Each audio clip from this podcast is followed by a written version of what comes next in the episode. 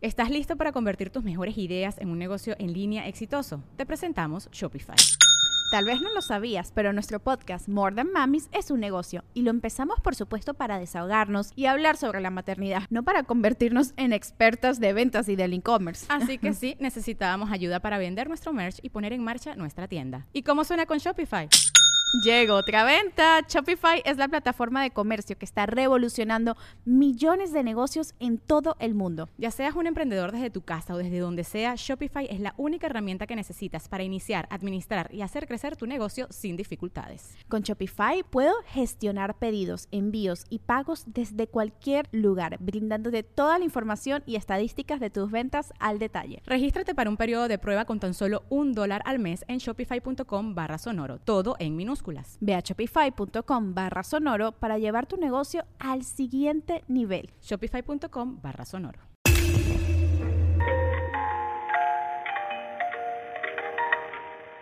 Muy buenas noches a todos, bienvenidos a un nuevo capítulo de Podcast Paranormal. Este es la tercera, la tercera parte de historias de seguidoras y seguidores. Ahora sí nos vamos a enfocar en contar muchísimas historias y para eso vino mi amiga Eli Montserrat. ¿Cómo estás? Hola Fepo, muy buenas noches. ¿Nerviosa? Algo, ¿no? Al, algo un poquito, ¿no? No te preocupes, vas a ver ahorita conforme empecemos a entrar al tuétano del terror. Claro. Si te va a ir quitando. Eh, Eli, ¿nos puedes por favor compartir tus redes sociales? Claro, estoy en TikTok, Facebook, Instagram y YouTube como Eli Montserrat. Así juntito, ¿verdad? Eh, separado. Separado. Eli Montserrat. Montserrat. Con T entre N y S. Montserrat. Ok. Y a veces haces cosplay, ¿verdad? Eh, sí, algunas veces. Muy bien. ¿Y también transmites en vivo? Ah, en Facebook algunas veces contamos algunas historias paranormales que me hacen llegar a través de mi inbox. Ajá. Y pues bueno, ahí nos salvamos luego una nochecita. muy bien. Ahí está, para que estén muy atentos y sigan a Eli Montserrat. Em, de hecho, trajiste unas historias que te Así estuvieron es, mandando. Sí, claro. ¿Las mejores? Las mejores que pude encontrar. Eso, súper bien. Y vamos a ver una evidencia, creo. Sí. Una evidencia. Quería eh, enseñarles otra evidencia, te la voy a enseñar a ti al rato. Nada más, es impresionante. Y fue una persona que en los comentarios en un estreno dijo, yo tengo una fotografía, bueno, no tengo una fotografía, yo tengo una cosa. Y Ok. mandó una fotografía, pero no mandó la historia. Entonces, solamente como que la comentó, mandó la fotografía y yo dije así de una foto y la abrí y quedé así impactado.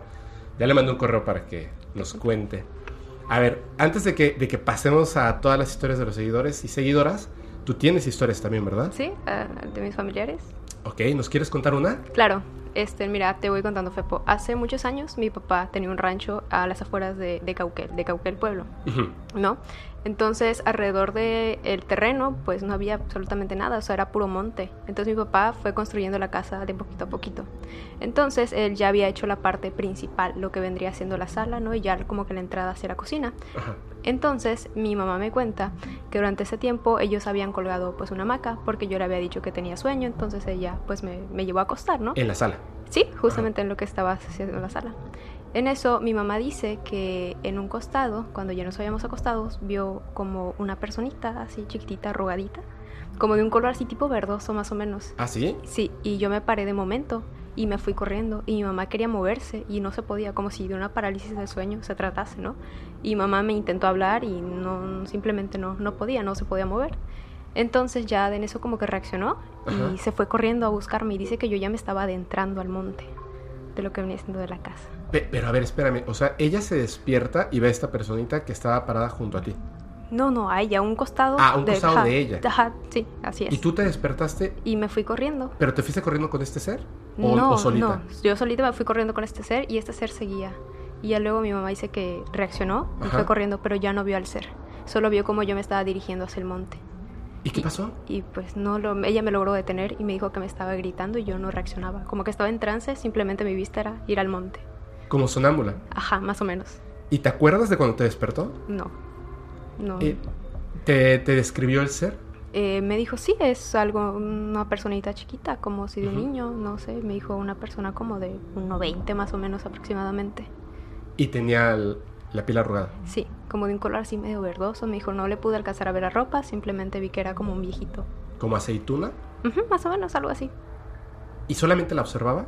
a ella para mantenerla así como quieta? No, no lo observaba, nada más por su vista como periférica pudo observar al ser, o sea, simplemente un ladito pudo ver. Pero es, es como esas historias de que se roban a los niños, ¿no? Sí, o sea, como que te quería robar y de alguna manera como que logró zafarse, te salvó. Así es. sí. Wow. no, pues no te llevó. Oye, y este, ¿y en alguna otra ocasión en esa casa ha pasado algo?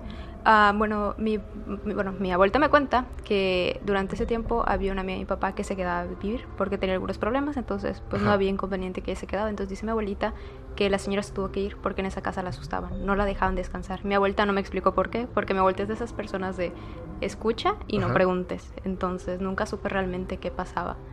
O sea, aunque no tenía dónde vivir, prefirió irse que quedarse en esa casa Así es, porque la asustaban. porque la asustaban. ¿Y esta casa todavía la tienen? No, ya no. Mi papá la vendió hace como dos, tres años más o menos. Ok. ¿Pero tú alguna vez estuviste ya más grande en esa casa? Sí, claro. ¿Y sí. pasó algo? No, pues fíjate que después de eso no, sí me daba miedo, claro, porque después de la ventana era como que el puro monte y luego estaban los animales, porque mi papá tenía un rancho, o sea, era un rancho literal, Ajá. y solo veías los ojos de los animales que luego brillaban con la luz y sí estaba un poco tétrico. Pero te daba miedo más bien como los animales, ¿no? Digamos. Ajá, sí. No, no tanto como, como fantasmas o Mm, duendes o No, algo. no tanto. Los animales, sí. Pero, pero tú en tu vida sí has tenido como que muchos eventos, digamos, o familiares cercanos Sí, al respecto, ¿verdad? Sí, ese tipo de experiencias paranormales, especialmente mi mamá es una de ellas. Ok.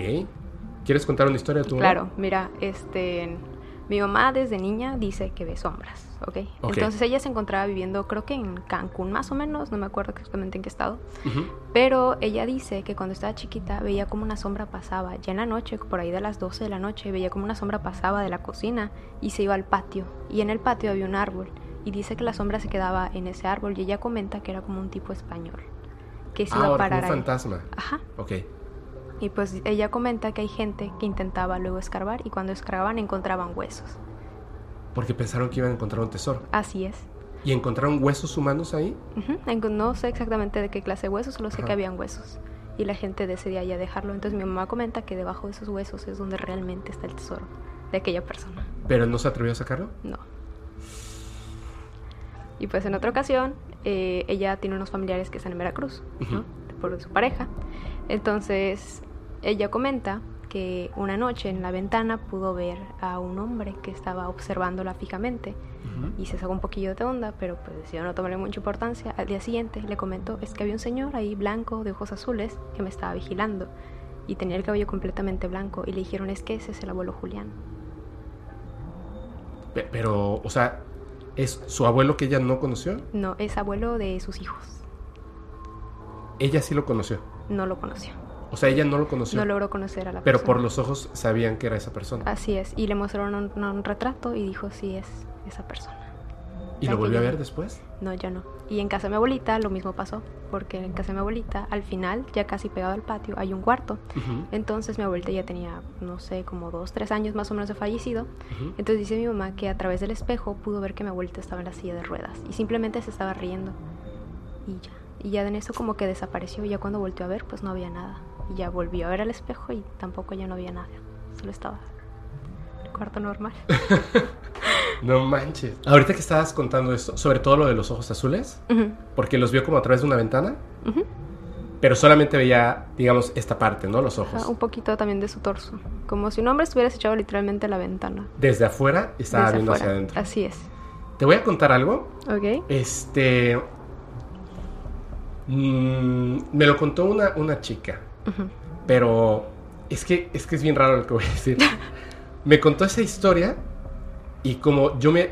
Yo la verdad, como que me, me- me impresioné de lo que contaba, como que la ataqué con muchas preguntas en ese momento. Entonces le decía, ¿pero dónde es esa casa? ¿Y, y puedo ir yo a esa casa? ¿Me puedes dar la dirección a esa casa? Y así como, y como que se sacó de onda. no sé. Haber hecho qué raro, ¿no? Yo había contado, y siempre lo hago, digo, ahora es mucho más fácil porque conozco a personas que se acercan a mí para hablar de, de temas paranormales, pero antes que hacía otras cosas, hacía fotografía, videos, etcétera. Generalmente cuando iba manejando y estaba una persona conmigo, pues se acaba de conocer o llevaba un día trabajando con esa persona y lo conocía, eh, les preguntaba como, ¿alguna vez has visto un fantasma, un ovni o algo así? Y me, pues me contaban historias, ¿no? Es como que bien fácil así como conectar. Entonces, la estaba llevando a su casa. Otra casa, ahorita voy a hablar de esa casa en específico, y le pregunté, ¿alguna vez has visto un ovni? Y me dijo, no. Pero una vez, eh, el que es en ese momento era su novio, no sé si sigue siendo su novio, me dijo, pero una vez mi novio casi se muere por un fantasma, de hecho por unos fantasmas. Y le dije, ¿cómo crees? Y me dijo, mira, hay una casa donde yo vivía cuando era chiquita. Entonces era mi papá, mi mamá y yo. Y estábamos chiquititos. ¿no? O sea, yo estaba chiquitita. En esa casa, eh, pues como que la compraron, pero era una casa medio antigua, digamos, ¿no? Y la agarraron a un precio así bajísimo. Pero era una cosa así como de locura. O sea, ¿por qué estaría tan barata una casa? Y la Claro. compraron. Empezaron a vivir ahí. Y como ella estaba muy chiquita, eh, como que no se acuerda de algunas cosas. O lo veía normal. Que por ejemplo recuerda que a veces habían más personas en la casa. Pero Ok. estaba tan chiquita como que ella metida en sus cosas de niña, Sí. que veía a un adulto por ahí o una, una persona adulta y pues no le importaba, ¿no? De repente los papás deciden dejar esa casa y la ponen en venta. Pero la casa no se vendía. Y, y seguían así tratando de venderla, tratando de venderla y la casa no se vendía. Entonces fueron pasando los años y literalmente se quedó como una casa de esas que abandonan y les crece así el pasto, Sí. etcétera, ¿no?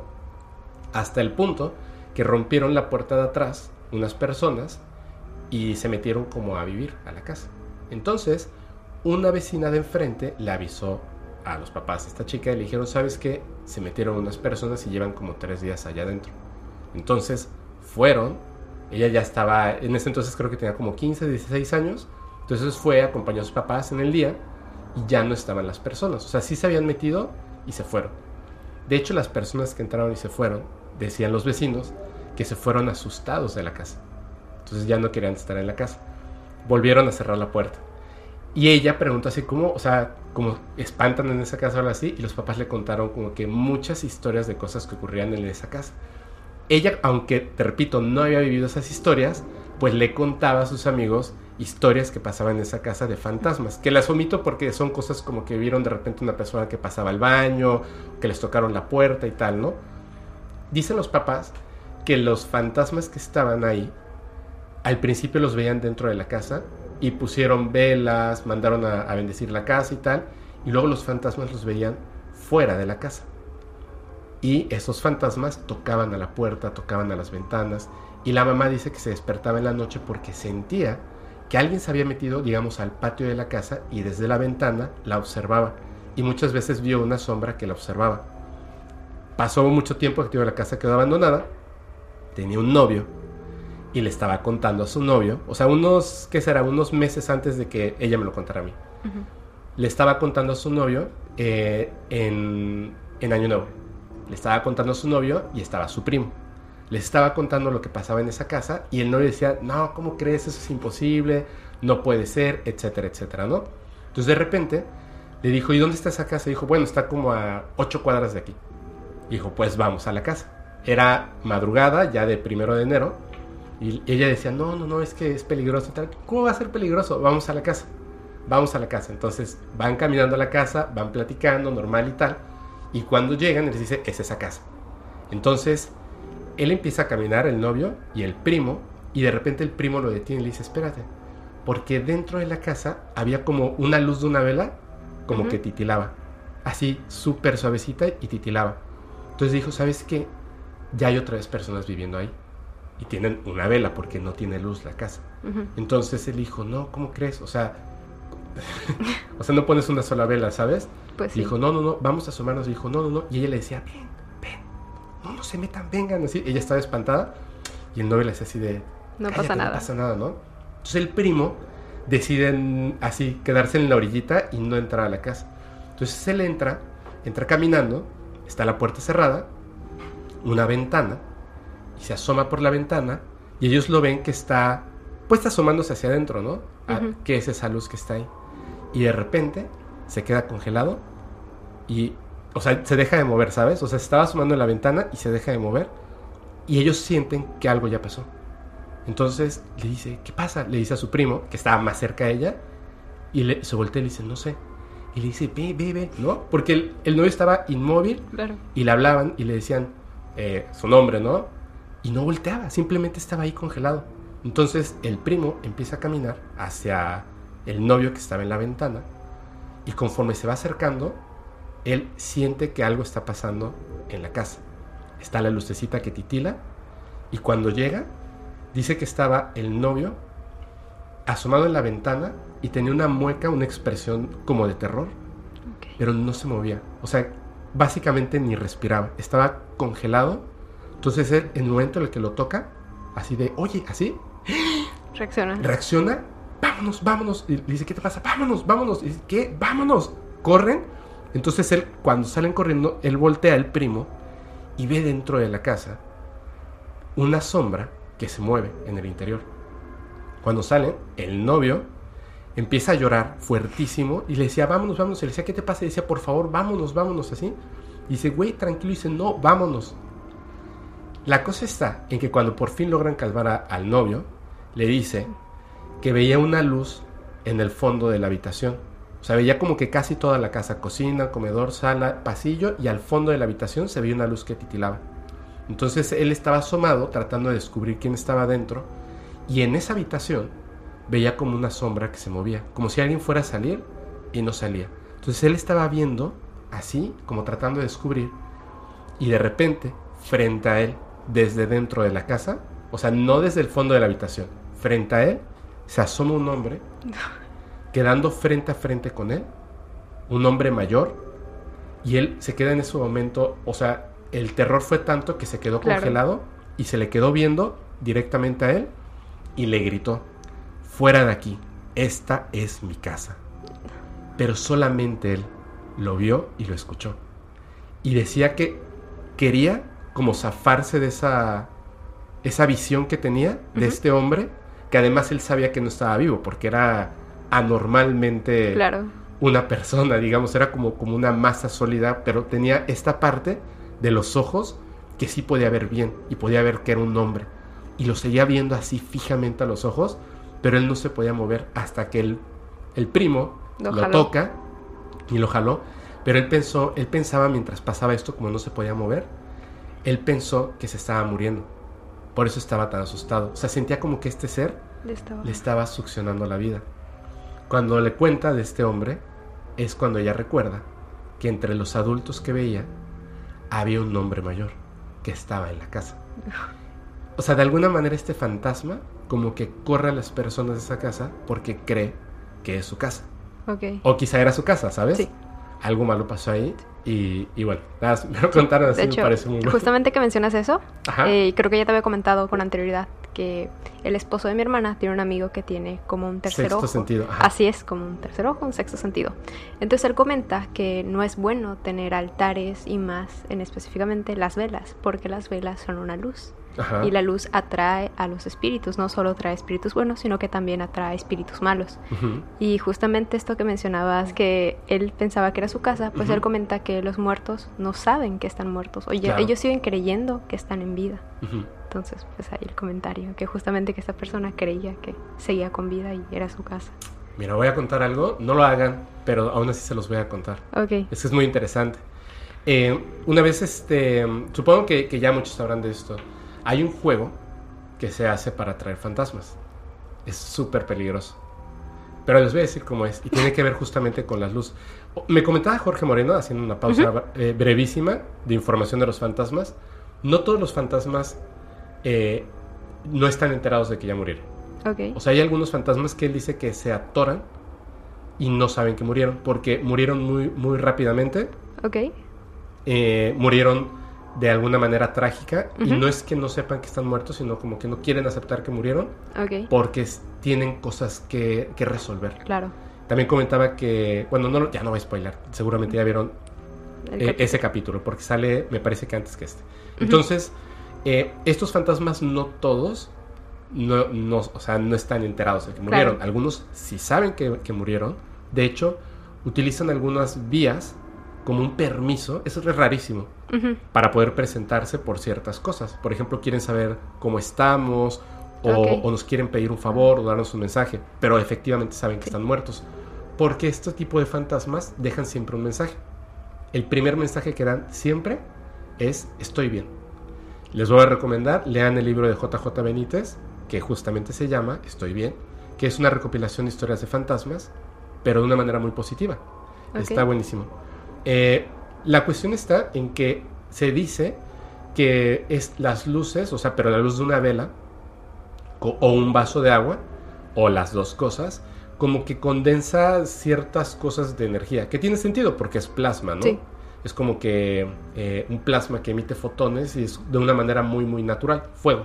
Entonces, al dejar una vela, no es tanto que los atraiga, sino que más bien, o sea, sí se acercan como los insectos a la luz, pero puedes, o sea, si no solamente tienes la luz, sino que además los ayudas, ya sea que eh, meditando, orando por ellos y tal, los puedes ayudar a que estos seres que se atoraron puedan pasar, exacto, puedan pasar a esa siguiente vida, porque recordarán, y lo hemos platicado muchas veces, realmente Sí. uno nunca muere, porque nunca fuimos nuestro cuerpo físico. Así es. Entonces, Sí. no, no es que mueran y se vayan a otro lugar al que no nos vamos a volver a ver, simplemente pasan al siguiente grado y cuando nosotros pasemos, evidentemente estaremos ahí con los demás. O sea, no estamos muertos, simplemente eh, pasamos de la prepa a la universidad, básicamente. Ahora, eh, este juego, y les voy a decir por qué, justamente lo que hablamos de cómo los insectos se acercan a, a las luces o los fantasmas al- a estas luces también naturales, el juego es así. En tu casa, absolutamente tienes que estar tú solo. Necesitas una vela y un papel con una pluma.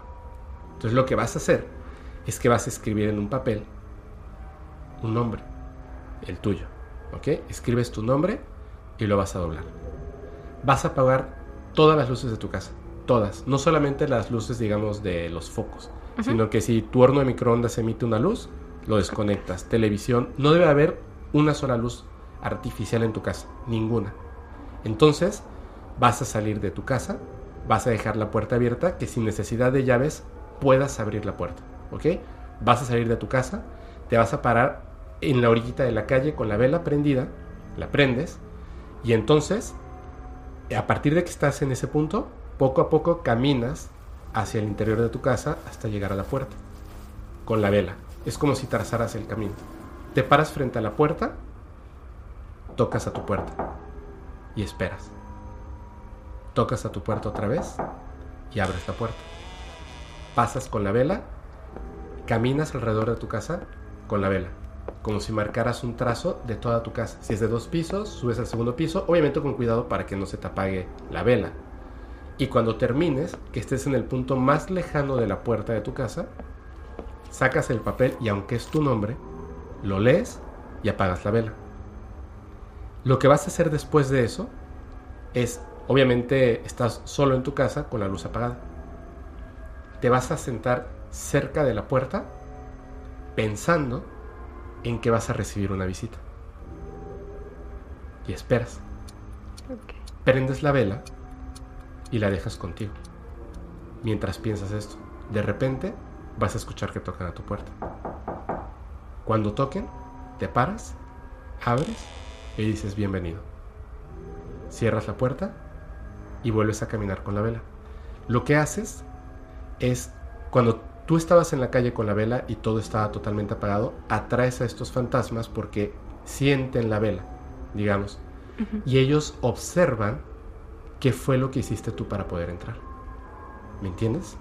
Tocaste, se abrió la puerta y entraste y caminaste por dentro de la casa. La hiciste tuya. Por eso lees el papel. Es como el pacto. Y después, obviamente la puerta no se va a abrir por sí sola.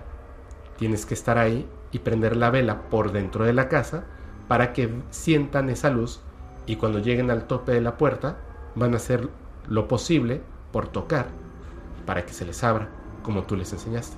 Y entonces abres y dices bienvenido para que puedan pasar. Repito, es sumamente peligroso. Nunca lo he hecho. No conozco una persona que lo haya hecho, pero de que desde que escuché esto que empezó a rondar por internet, dije, wow, o sea, no sé si de una manera eh, mala onda, alguien que a lo mejor no cree y dice, ay, sí, es una payasada, hizo esto. Pero justamente, o es, yo creo que es una manera muy sencilla de atraer a, Claro. a fantasmas, ¿no? ¿Qué piensas? Pues sí, justamente lo que dices de dejarlos entrar. Yo también había escuchado que si ves que tu puerta se abre por sí sola, nunca digas bienvenido o puedes pasar, porque nunca sabes si realmente va a ser el aire quien abrió la puerta o puede ser algo más. Que quería pasar y tú ya le estás permitiendo Así la entrada. Y también recuerden que en las historias, por ejemplo, de, de posesiones demoníacas, muchas veces los demonios se hacen pasar por familiares muertos Así es. para que entonces nosotros les digamos, yo te quiero ayudar, este, dime cómo te llamas, porque los demonios necesitan que uno Desde entrada. les dé entrada Así y diga su nombre. De hecho, justamente ahorita que mencionas eso, mi mamá, hace muchos años, eh, cuando estaban chiquitos todos, ella tiene tres hermanos. Entonces, eh, mi abuelita le habían regalado una ouija por parte de su vecina. Y pues mi abuelita sí es creyente en Dios y ese tipo de cosas, pero ella lo veía como normal, de que, ay, claro, van a jugar ouija, como si fuera lotería. Ajá. Entonces ellos comentan que en una ocasión que estaban jugando, les empezaron a decir datos sobre su abuelo. Y es cuando se asustaron y dijeron, aquí lo dejamos y dejamos la ouija aquí. Pero, pero ¿creían que estaban hablando con el abuelo o era algo que les estaban dando Era datos del abuelo? que les estaba dando datos del abuelo. Les empezó a decir cosas que nunca en su vida habían escuchado y ya luego cuando le preguntaron a su papá, le dijeron que realmente sí era eso. E- ellos no, o sea, obviamente el abuelo ya estaba difunto y ellos Así no es. conocían si estos datos eran reales. Así es, simplemente se los dijeron, se asustaron, dejaron la ouija y ya tiempo después le preguntaron a su papá si realmente era cierto. Wow. Y todo era cierto. Sí. Damn. Yo siempre les aco- le aconsejo a la gente no jugar a la Ouija y ahora también le- les voy a reaconsejar que tampoco jueguen este juego que conté. A lo mejor no lo había contado, pero ya lo hice. Ni modos. Ahora sí, si te parece, vamos a leer unas historias de seguidores y seguidoras. Claro. Si re- les quiero recordar rapidísimo. Cuando manden una historia, una historia, una, una experiencia, o mejor aún si tienen una evidencia, mándenlo al correo paranormal.fepo.mx. También, ya saben, Eli Monserrat está recibiendo historias, se las pueden mandar a ella. Súper importante.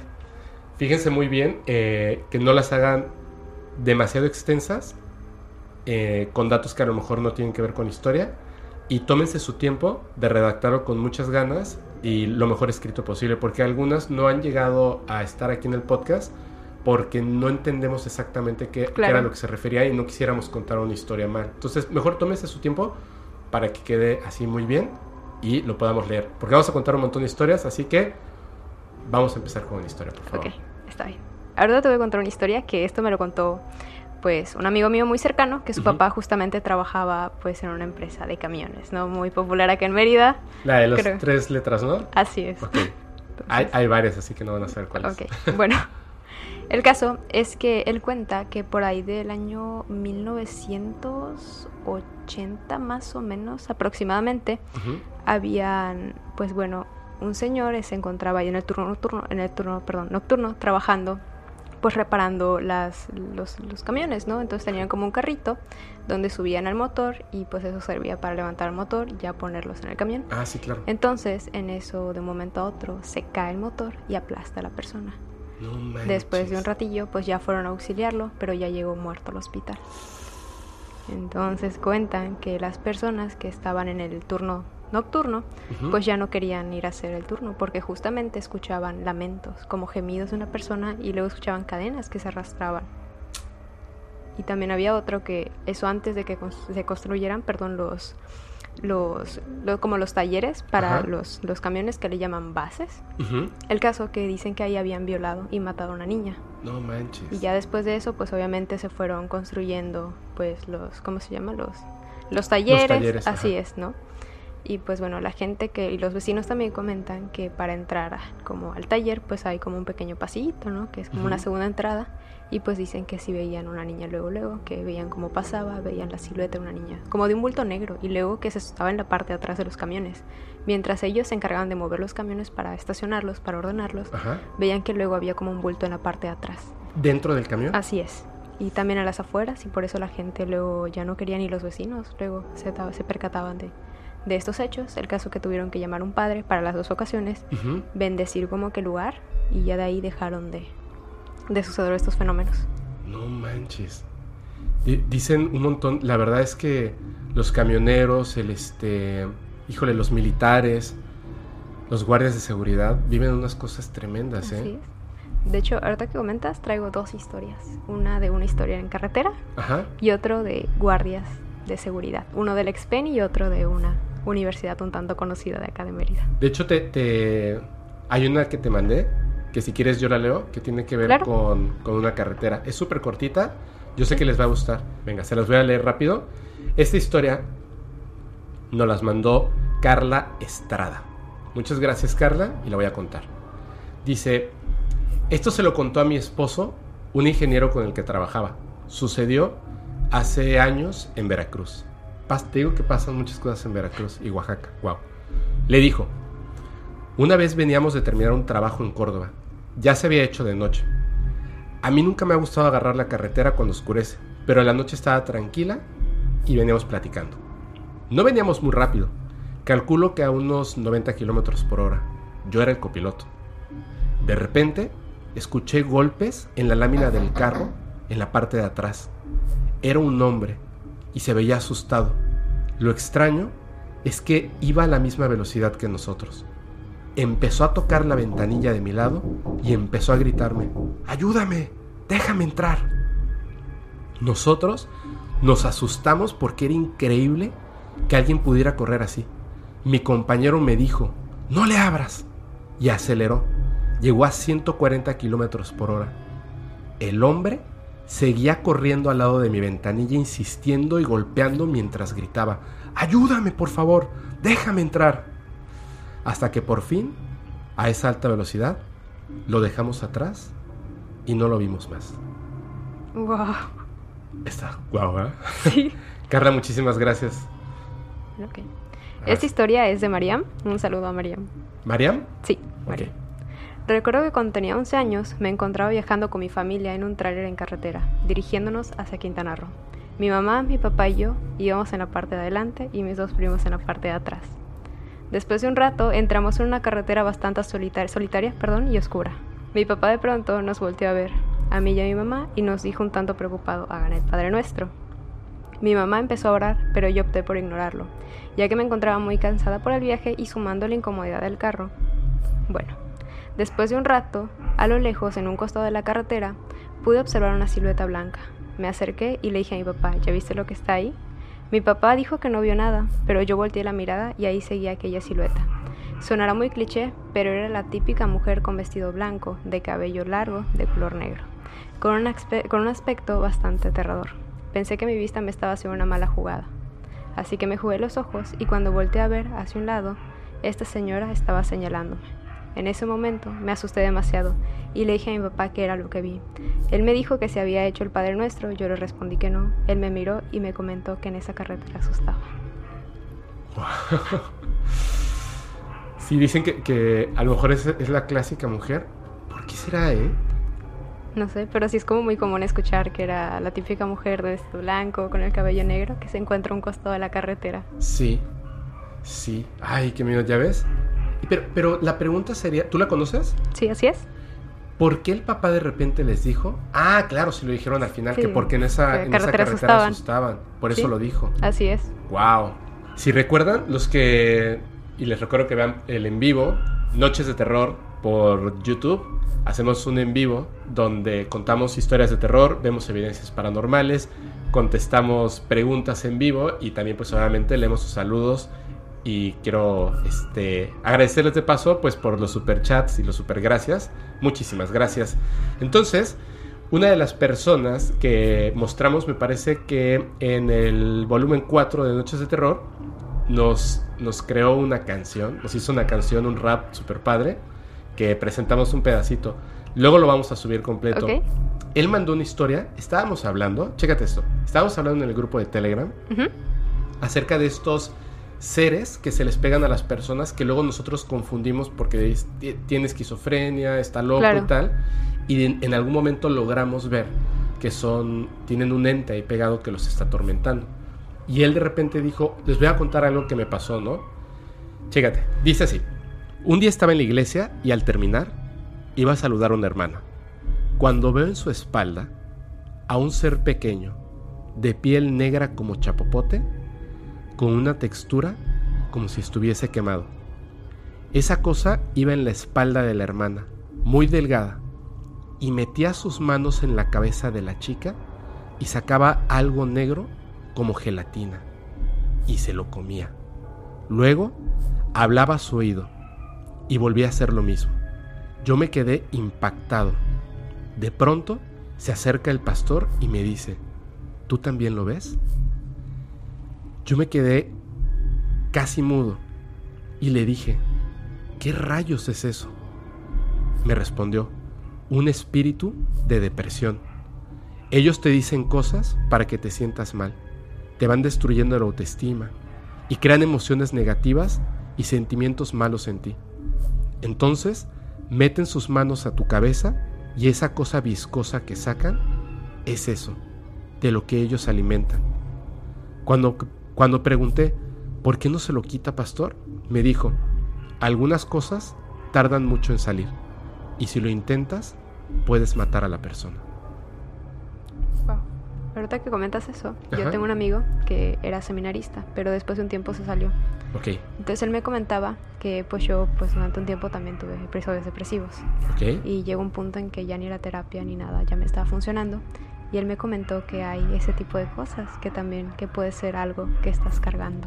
A ver, yo, yo quiero, nada más es que, es que me interesa mucho esto porque hay unas historias donde se comentan algunos, por ejemplo, los arcontes. En algún momento voy a llegar a, a eso. Y también hay otras historias de seres extraterrestres o interdimensionales, por darles Ujú. un nombre. O sea, no fantasmas, no demonios, o sea, otro tipo de algo, ¿no? Sí. Que no están en este planeta o no están en esta realidad que dicen que el ser humano, porque se supone que, según estas historias, el planeta es algo así como un zoológico o una cárcel. Y somos nosotros, pero no nuestro cuerpo físico, sino que nuestro espíritu está eh, encarcelado en este planeta. Que construyeron literalmente, o sea, esta cárcel o zoológico lo construyó una raza hace, de seres extraterrestres hace muchísimo tiempo. Entonces, nosotros, como espíritus, o sea, otra vez no nuestra carne, eh, le dicen ánima, genera una energía conforme uno es feliz, depresivo, eh, alegre, tiene miedo, etc. Vas generando una energía que es como un alimento para ellos. Es como algo que es súper delicioso. De hecho, por ejemplo, piénsalo así. El ser humano sí debe de comer carne y ciertas cosas, pero conseguir, o sea, si nosotros cazáramos, conseguir tocino de un jabalí es muy complejo, ¿me entiendes? Claro. O sea, hay ciertas cosas que son como aperitivos. Son muy difíciles de conseguir. Digamos que esta ánima es como ese aperitivo que genera el espíritu humano. Entonces, ellos toman a estas personas y lo consumen. Entonces, lo que contaba este, por ejemplo, o lo que te había dicho tu amigo seminarista, es como que hay unas entidades, porque no nada más se lo está comiendo. Si te fijas, le hablaba al oído. O sea, atormentan a una persona para que produzca ánima y se puedan alimentar de eso. Y continúan atormentando a la persona para que continúe eh, con esta, digamos, este aperitivo, que genere este aperitivo que se lo coman. Porque es mucho más fácil hacer que una persona entre en depresión que mantener a una persona feliz. Claro. Entonces, tenemos que tener como que, como que mucho cuidado porque, aunque no creamos en estas cosas, pues evidentemente si estamos en un problema de depresión o, o sentimos que las cosas van mal, yo siempre recomiendo que es lo mejor, a mí me ha servido muchísimo ir al psicólogo, Claro. es lo mejor que te puede pasar en la Así vida. Yo lo considero que es algo así como, no es la gasolina del coche, pero es como de vez en cuando tienes que llevar al coche que le cambien balatas y bujías y etcétera, que es el es. servicio general. Eso es ir al psicólogo. O sea, realmente podemos ir con un doctor y nos hace sentir bien físicamente, pero mentalmente, que creo que es lo más importante, tenemos que hacerlo. Y de hecho justamente el estado emocional de uno afecta también a la salud, o sea, se pasa a ser algo físico. Así es. Entonces también hay que estar pendientes de eso. Hay unas culturas eh, orientales que dicen que el cáncer no, es, no proviene de un virus, no es genético y no proviene de ningún tipo de, de ser vivo, digamos, ¿no? de una bacteria o algo así, sino que es la suma de las emociones negativas que tenemos alrededor de nuestra vida. Claro. Tiene sentido. Así es. Ah, vas a leer una historia, Sí. ¿verdad? Perdón. no adelante, te adelante. Pues resulta que este muchacho lleva cinco años aproximadamente trabajando en la Xpeni, ¿no? En la que se encuentra ahorita donde vas a sacar las placas del carro y ese tipo de cosas. Entonces, ¿Pero es una cárcel? sí, así es. Hace muchos años fue Ah, una eh, cárcel, Ajá, ok. pero es ya que, después la cerraron y la abrieron como oficinas del gobierno. Es que así le decimos aquí en México, para los que nos escuchen de otras partes de, de Latinoamérica o de Estados Unidos, expeni porque es expenitenciaria. Así es. Bueno, entonces resulta que en varias ocasiones ha comentado que en la noche llega a escuchar como lamentos de personas o gente que se encuentra moviéndose, como si hubiera gente dentro del lugar, pero realmente no hay nadie, él está completamente solo. Y cuenta que muchas veces muchos presos se suicidaban o otros presos le quitaban la vida. Y también comentan que una persona una vez se aventó de un segundo piso y pues obviamente perdió la vida al Sí, claro. Y él, él es este guardia de seguridad, ¿verdad? Así es, él se encuentra trabajando actualmente en la peli. De hecho, te digo una cosa. Cuando mm, de repente hay personas que, que aseguran que no existen los fantasmas y este tipo de cosas, y eh, lanzan siempre una pregunta al aire, ¿no? Así, entonces, a ver si existen, entonces, ¿por qué nunca los grabamos y por qué no los podemos ver y Claro. tal? Ok, siendo que ahorita está muy de moda el- la exploración urbana, el Urbex, Sí, yo invito a todas las personas que son eh, escépticas a pasar un fin de semana en una ex penitenciaria, en este, un ex hospital. De verdad, se van a impresionar con las cosas que ahí ocurren. De hecho, si lo buscan, YouTube está plagado de esos videos. de esos videos. Sí, de hecho, justamente iba a contarte una historia. Yo, hace muchos años, antes de la pandemia, pues cuando salíamos de la escuela nos íbamos a hacer urbex con Ah, unos sí. amigos ahí curioseando nada más por la ciudad. Entonces, una de esas ocasiones nos fuimos a la clínica Los 500 Abortos, o sea, la clínica Sarmientos, que está Ujú. enfrente de un parque. Bueno, el caso que con nosotros queríamos entrar, nos dimos cuenta de que habían otros niños de primaria literalmente entrando. Y no faltó el típico niño chistoso que cuando entró gritó y todo el mundo se asustó. Ajá. Me da pena, pero yo también me asusté y salí corriendo del lugar. Ok, claro. Entonces, después de un rato, entramos con otros dos niños que encontramos justamente y estaban grandes, de hecho, creo que como de secundaria más o menos. Pues ya entramos nosotros cuatro. Éramos dos mujeres y dos hombres. El caso que en un inicio, pues obviamente mi amigo empezó a revisar que no hubiera gente y pues todo eso por la seguridad, ¿no? Claro. Antes de que vaya a haber fantasmas, pues Sí, sí, sí. si hubiera, no sé, alguna persona o algo así, porque la gente generalmente va Sí, un borrachito que se ahí a dormir o algo. Entonces ya habíamos recorrido toda la clínica, ahí hasta ahí, ya est- hasta ese punto, perdón, ya se nos había quitado el miedo. Ujú. Entonces en el segundo piso comentan que es donde hay más actividad paranormal, en el segundo y en el tercer piso. Que era donde se practicaban los abortos. Así es. Entonces nosotros fuimos pasando y nos dimos cuenta de que había un pentagrama en el suelo. Yo pues estaba como don Juan por su casa y de pronto me ericé. De la nada. Y me entró un frío así tremendo. Y yo simplemente no dije nada. Eh, La niña de atrás me empezó a decir, oye, es que estoy sudando mucho. Y su amigo me dijo, sabes que es que me falta aire y no puedo respirar bien. Y ya luego se me acercó mi amigo y me dijo, oye, siento muy pesado el ambiente en este lugar. ¿Y se fueron corriendo? No, seguimos todavía explorando el segundo piso, ya después de ahí nos quitamos. Pero sí hay ceras de vela y luego ropita de bebé. No manches. Sí. Ay, ese, ese lugar está. Yo nunca he ido. O sea, he ido, o por fuera, obviamente nunca he entrado. Sí. Es un. De hecho, Jorge Moreno hizo una investigación al respecto. Que después llegó extra normal, me Sí. parece. Ajá. Y, y ya, y se metieron y terminaron inventando historias. Claro, como que se había partido el mural, pero el mural ya llevaba tiempo Sí. que se había partido. O que, o que ahí estaba el fantasma de una persona, que además era una persona que estaba viva. Bueno, no importa. La cuestión está en que él sí hizo una investigación muy importante, que está, está muy padre. O sea, un día yo creo que nos va a contar exactamente qué tal. Pero me dice que, que justamente en esa parte, en el segundo piso, porque como hacían, obviamente hacían estos abortos de manera ilegal, pues se morían muchas mujeres Claro, cosa que no ocurre ahora que digamos es legal y se hace por métodos médicos este más seguros. seguros seguros en realidad no es algo muy complejo no bueno o sea sí es complejo evidentemente todo pero obviamente ya con el- un tratamiento médico real y tal pues este la salud es primero no por supuesto.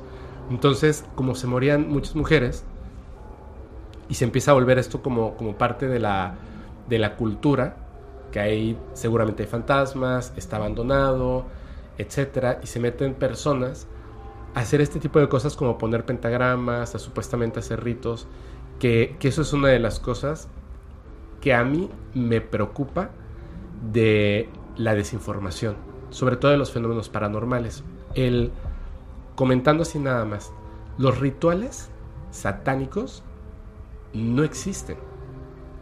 Porque el satanismo no es exactamente una religión. De hecho, es una antítesis de lo que es la religión. Claro, Ellos no hacen rituales porque definitivamente no creen que exista Dios o dioses o seres con los que puedan comunicarse. Hay una rama de- del satanismo que más bien es un culto luciferiano, Sí. que es distinto. Ese culto luciferiano tiene que ver con un dios de la antigüedad que ellos defienden que su dios sí existe. Incluso me da un poco de miedo decir su nombre. Este dios eh, ha sido el causante de mucho dolor en el mundo y no estoy hablando del diablo, ni de Lucifer, ni de Belcebú, ni de ninguno de estos. Tiene su propio nombre y no es un nombre con cabeza de cabra, ni tiene cuernos, ni tiene pata de chivo. Es, de hecho, es un animal. Quienes algunos van a saber de qué estoy hablando. Es un animal. Hasta la fecha es un dios venerado en privado Y si hay un ritual hacia él que tiene que ver con bebés, es súper, súper peligroso porque los hombres más poderosos del planeta le rinden culto a este, le rinden culto a este ser y lo hacen pasar como si fuera Lucifer, haciéndolo un culto luciferiano, cuando efectivamente ellos saben que Lucifer no existe y que no están adorando a Lucifer. Están haciendo lo que hacían los santeros o que hacen los santeros. Esconder su santo dentro de otro santo. Exactamente. Ellos están haciendo un ritual hacia un dios específico que les cumple de manera casi inmediata cosas increíbles a cambio de un ritual terrible, o sea, una de las peores cosas que pudiera pasar en la humanidad. ¿Qué pasa? En esa desinformación, porque ellos quieren mantenerlo oculto, combinamos como seres humanos desinformados esa, esas pequeñas gotitas de esa información de rituales con el diablo, con el culto satánico, que no tiene nada que ver con rituales ni con religión, y entonces mezclan esta parte de la nigromancia, de la necromancia, de rituales de sangre y tal, se lo inyectan a estas figuras satánicas que son visiblemente pues son muy muy este apantallantes y terminan haciendo cosas como poner un pentagrama en un lugar en específico y tal. ¿Qué es lo que pasa con esto? Les voy a, les voy a decir nada más para que se entienda. Si esto no existe, pues no pasa nada con que pongan un pentagrama, ¿cierto? Claro. ¿Sabes por qué utilizan un pentagrama? No. Justamente ellos generalmente no lo saben.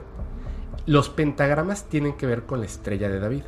Y la estrella de David y el pentagrama y toda esta simbología se remonta a culturas antiguas que sí estudiaban cómo por medio de símbolos podían generar puertas. Entiendas hoy, el día, hoy en día como portales.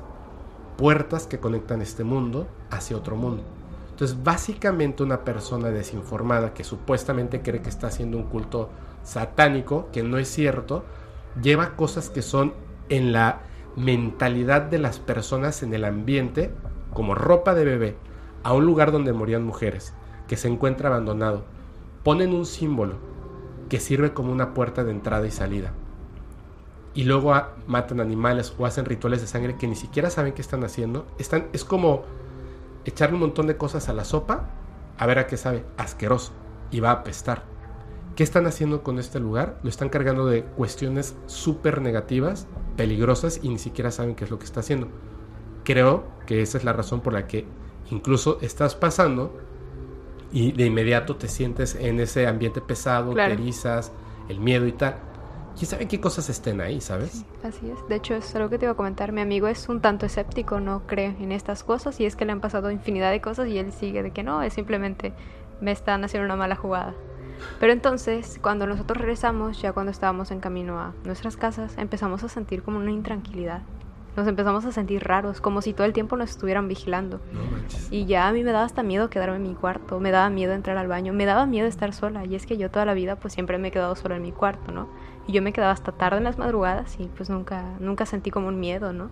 Pero esa ¿Como que vez, se les pegó algo un poquito? ajá, o sea, sentí una intranquilidad enorme que te, o sea, te puedo decir que durante una semana tuve que dormir con las luces prendidas. No manches. Y es que yo dormía con las luces completamente apagadas.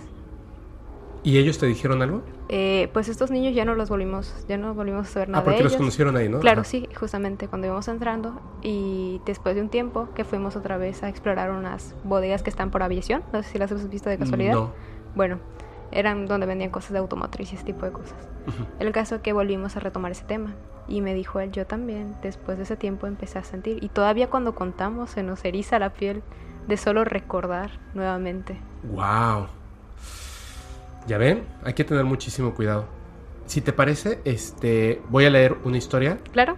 de uno de los seguidores o seguidora. Ay, este me gusta mucho. Este me gusta mucho. Son, son dos historias. Mm, no, perdón. Es una historia cortita de una seguidora.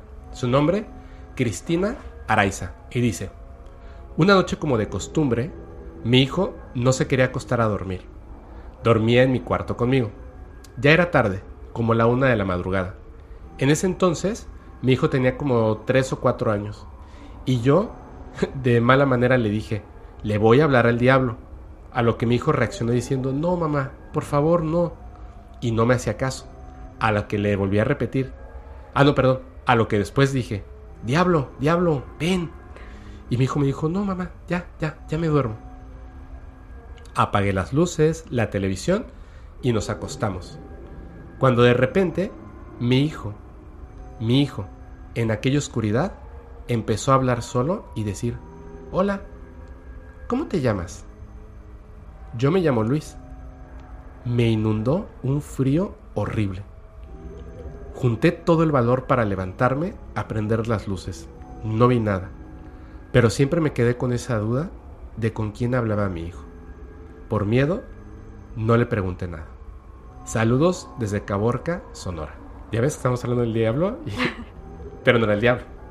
O quién sabe qué era. Bueno, pues ahorita te traigo una historia de un vigilante. Venga. Dice. Pues resulta que ahora estoy trabajando de vigilante en una guardería del gobierno. Dicen que antes era una morgue. El chiste es que donde estoy hay mucha actividad paranormal. Se escuchan ruidos en la noche, de sillas que se arrastran en los salones, trastes que se caen de la cocina, etc. Además el lugar tiene muy mala vibra, es decir, que cuando entras te sientes observado todo el tiempo. Y como me quedo solo, es aún más pesado el ambiente, hasta se torna algo tétrico en algunos lugares del inmueble. Dejando eso de lado, una de las peores cosas que me han pasado como vigilante del lugar es una vez que subí al segundo piso. Cabe aclarar que antes eran salones de maternal, pero después de un tiempo y por razones extrañas lo agarraron de bodega y un tipo comedor para los maestros. Como había dicho, solían ser salones de maternal, y por ende quedaron algunas cunas abandonadas. Entonces un día ya se habían ido todos, así que decidí subir para revisar que no quedara ninguna puerta o ventana abierta, y de paso ir a calentar mi comida en el microondas. Metí mi comida y me senté un momento, en una banca que se encontraba en un costado del microondas, a esperar. De pronto, a lo lejos, comencé a escuchar una canción. Era el canto de una mujer, una canción que nunca antes en mi vida había escuchado. Hasta me atrevo a decir que era en otra lengua. Esa voz era tan dulce y pacífica. Nunca había escuchado algo igual. Me quedé sentado por unos momentos, mm, me quedé sentado por unos momentos tratando de procesar lo que pasaba. Luego me percaté que el canto provenía de un antiguo salón abandonado, en donde se encontraban algunas cunas. Después de un rato, el canto cesó de la nada. La habitación quedó en un profundo silencio. Esperé un momento y tuve la osadía de acercarme a ver qué estaba sucediendo. Así que miré por una pequeña ventana de la habitación. Me quedé inmóvil por lo que estaba enfrente de mis ojos. Una de las cunas se movía de un lado a otro, con una tranquilidad y cuidado, como si de una madre arrullando a su bebé se tratase. Quedé abatido por el miedo, y de un momento a otro ya me encontraba corriendo con un frenesí, dirigiéndome hacia las escaleras que llevaban a la planta baja del inmueble. El miedo me consumía por dentro, mis manos no dejaban de temblarme, en mi garganta se empezaron a formar nudos.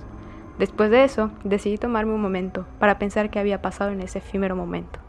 Cabe aclarar que ya casi no subo al segundo piso, al menos que haya gente. Mi hora de entrada es a las 4 pm y a esa hora se van las últimas maestras. Así que ahora llego a las 3.33 para revisar que todo esté bien y no tener que volver al segundo piso. No manches. O sea, ay, como obviamente miedo, ¿no? Porque estás tú solo y estás viendo que la cuna se está moviendo y aparte el sonido, o sea, pero no sé, me da como un poquito de, de nostalgia, eh, como, como un poco de tristeza, ¿no? El hecho de que, pues es como un fantasma de una persona que, de una mujer, ¿no? Que está arrullando o piensa que está arrullando a su bebé y le está cantando y solamente está moviendo una cuna vacía. Qué denso, qué, qué, qué buena historia, ¿eh? De hecho, aquí en Mérida hay un banco que se encuentra, creo que en Paso de Montejo. Entonces cuenta la leyenda que había una familia, pero la familia del menor mm, de la familia había muerto. Y pues decidieron enterrar al niño y la madre siempre iba a dejarle flores, o sea, era de que diario iba a visitar la tumba de su hijo. Entonces dicen que ya después de que la familia murió y todo, pues también enterraron los restos en esa misma casa. Ya después con el tiempo, cuando este banco compró pues la propiedad, decidieron retirar los huesos, pero solo dejaron los huesos del niño. Entonces dicen los, los que están ahí en el banco que en las noches luego ven como una madre, es, o sea, como una silueta de una mujer, Ajá. se acerca a la tumba, como intentando buscar a su hijo. Pe- Pero, a ver, no entendí. O sea, quitaron los, las- los huesos, Ajá. Los restos del niño. No, de toda la familia solo dejaron Ah, los a del toda niño. la familia se fueron enterrando en su terreno. Ajá, sí es, pero solo solo, dejaron dejaron las del del niño. niño. Y entonces, ay, qué mala onda. Porque como que separaron a la familia. Así es. Híjole. Y entonces la mamá va a ver a su hijo. Wow. Ay. ¿Eso en dónde es? O sea, es aquí en Mérida, pero... ¿Sí? Bueno, no, no vais a decir el, ba- el banco. no. Ya sé cuál es. ¿Sí? Sí, claro. Sí, yo ahí tengo mi cuenta. Ya sé cuál es. Sí, ya sé. Es una casa súper antigua, enorme. Wow. Tengo que ir mañana. Vamos. Así voy a, o sea, me da- voy a preguntarle. Es que para entrar a ese banco está, es muy grande. A ver si la gente de Mérida sabe cuál es. Estás en Montejo, entras al estacionamiento que es muy grande y el banco es una casa tan antigua.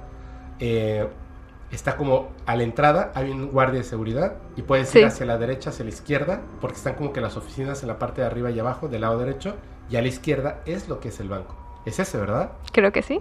Debe ser ese, porque por lo que comentas de la casa y tal, y es muy grande. Entiendo que una casa tan grande, una familia, pues vayan enterrando Los huesos ahí mismo. a los seres queridos ahí, claro. ¡Wow! A ver, ahora voy a leerte una historia. Eh, a ver, es que son muchísimas y ahora sí traté de, de juntar así como que, que estuvieran como que muy bien, muy interesantes. Digo, todas las que mandan son muy interesantes, muchísimas gracias. Pero hubo algunas que estuve leyendo en los correos que son como muy antiguas, de las primeras que mandaron y que nunca pasaron ese filtro. Digamos porque por alguna razón en ese momento no las brincamos y después nos dimos cuenta de que son muy buenas. Entonces empecé a leer todo desde el principio, encontré unas cosas increíbles, ¿no? Esa historia es de Laura Sánchez. Laura Sánchez eh, siempre la saludo cuando estamos en los en vivos y, en los estrenos de los videos. Está siempre al pendiente. Además es, miembro de, de- es miembro perdón, de- del grupo de Telegram y nos cuenta unas historias buenísimas. De hecho, esta la compartió ahí. Estábamos preguntando historias de muñecos o muñecas antiguas, ¿no? Y nos dijo, yo tengo una historia de una muñeca. Cuando tenía 7 años, me compraron una muñeca que, por cierto, lo único raro es que estaba muy hermosa. Era de esas grandotas, casi medía lo mismo que yo. Pasaba horas jugando con ella. Nunca miré nada extraño hasta que un día empezaron los meses de lluvia. Y empecé a notar que sus zapatitos de repente estaban sucios, como si caminaran en el lodo. Los limpiaba y al día siguiente pasaba lo mismo. Mi hermano menor y yo la cuidábamos en la noche porque queríamos ver en qué momento se paraba y salía, pero siempre nos ganaba el sueño. Un día los zapatos estaban sucios y luego al día siguiente los limpiábamos, pero volvían a estar sucios. Con el tiempo dejé de jugar con esta muñeca. La puse en un rincón hasta que mi mamá la encontró y la regaló. Pero yo quería mucho a esta muñeca que estuvo conmigo dos años. Qué chistoso, ¿no? Sí. Había, es que cuando yo leí esta historia, digo, me parece muy, muy padre lo de los zapatitos que estuvieran lodo y que luego los limpiaban y tal. Y me acordé de una cosa. A ver, espero, espero que posiblemente este sea el caso, la verdad. Una, una persona, eh, no voy a decir su nombre porque este, es que es, ella es de una familia de algunos ar- artistas muy famosos de la televisión mexicana, entonces mejor no. Pero cuando ella estaba chiquita, ella y su hermana eh, vivían solamente con su mamá. Entonces, en una casota así como antigua y etcétera, etcétera. Un día encontraron una canica en la habitación. Y entonces, pero era así como que, aunque era una habitación muy grande y tal, era como que hay una canica. Porque ellas no tenían canicas. O sea, entre todos sus juguetes no tenían canicas. Y apareció una canica. Entonces ellas tomaron la canica y le dijeron, ay, mira, encontramos un tesoro, ¿no? Una canica. Dijo, a ver, qué raro, ¿no? Una canica. Dijo, ¿quieren que se las guarde? Sí, y se las guardó. Unos días después, encontraron un papel que tenía algo escrito. Y entonces se acercaron y la más chiquita no sabía leer todavía. Le dijo, ¿qué dice? ¿Qué dice? Y decía, hola, somos, hace cuenta como eh, Chiri y Chubi.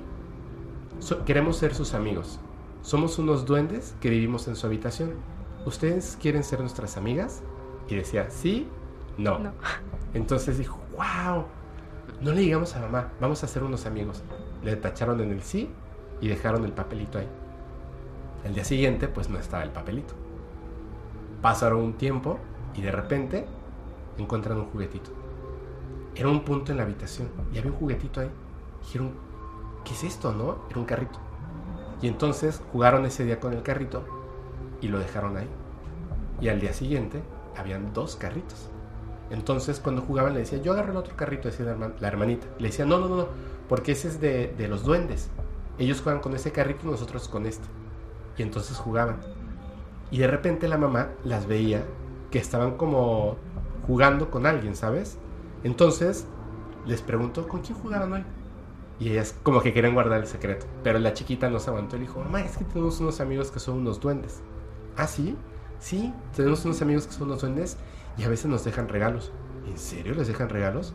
Sí, este carrito nos regalaron nuestros amigos los duendes. Ok, a ver, así, listo, ¿no? O sea, como pues, son niños y están jugando. Empezó a pasar el tiempo y cada cierto tiempo estos duendes les dejaban regalos, les dejaban cartitas donde les escribían cosas.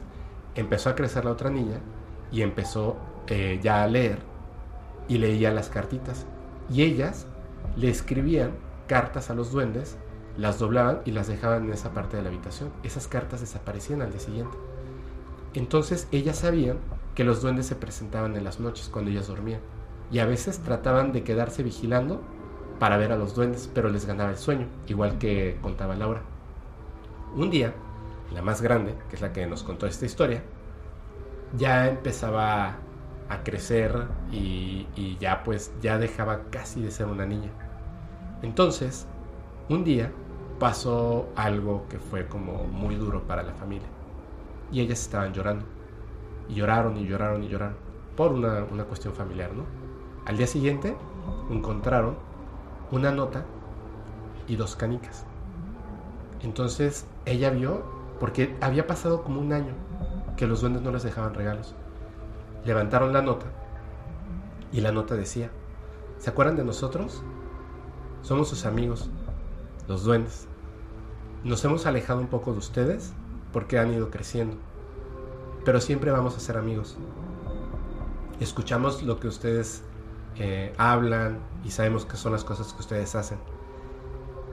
Nos enteramos de lo que pasó y sabemos que fue muy doloroso. Y estuvimos juntando sus lágrimas y les hicimos de sus lágrimas estos regalos, las canicas. Son unos tesoros. Guárdenlos, porque como ustedes ya crecieron, ya no nos volverán a ver, pero siempre seremos sus amigos. Y ella, que ya estaba más grande, decía, no es posible. La otra niña pues obviamente se sintió muy bien y tal, y guardaron las canicas. Mucho tiempo después, cuando literalmente ya eran jóvenes adultos, estas chicas pasaron por un- un- una cuestión familiar otra vez fuerte. Y la mamá habló con ellas y les dijo que, ¿se acuerdan una vez cuando ustedes estaban chicas que pasábamos por algo similar? Sí. Y dijo, todos pasamos adelante por estas cosas de una forma distinta cuando somos niños, cuando somos jóvenes o cuando somos adultos, pero siempre logramos salir adelante.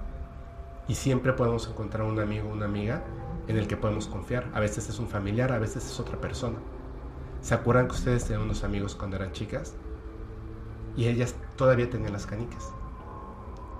Su amigo, sus amigos, soy yo. La mamá hacía las cartitas.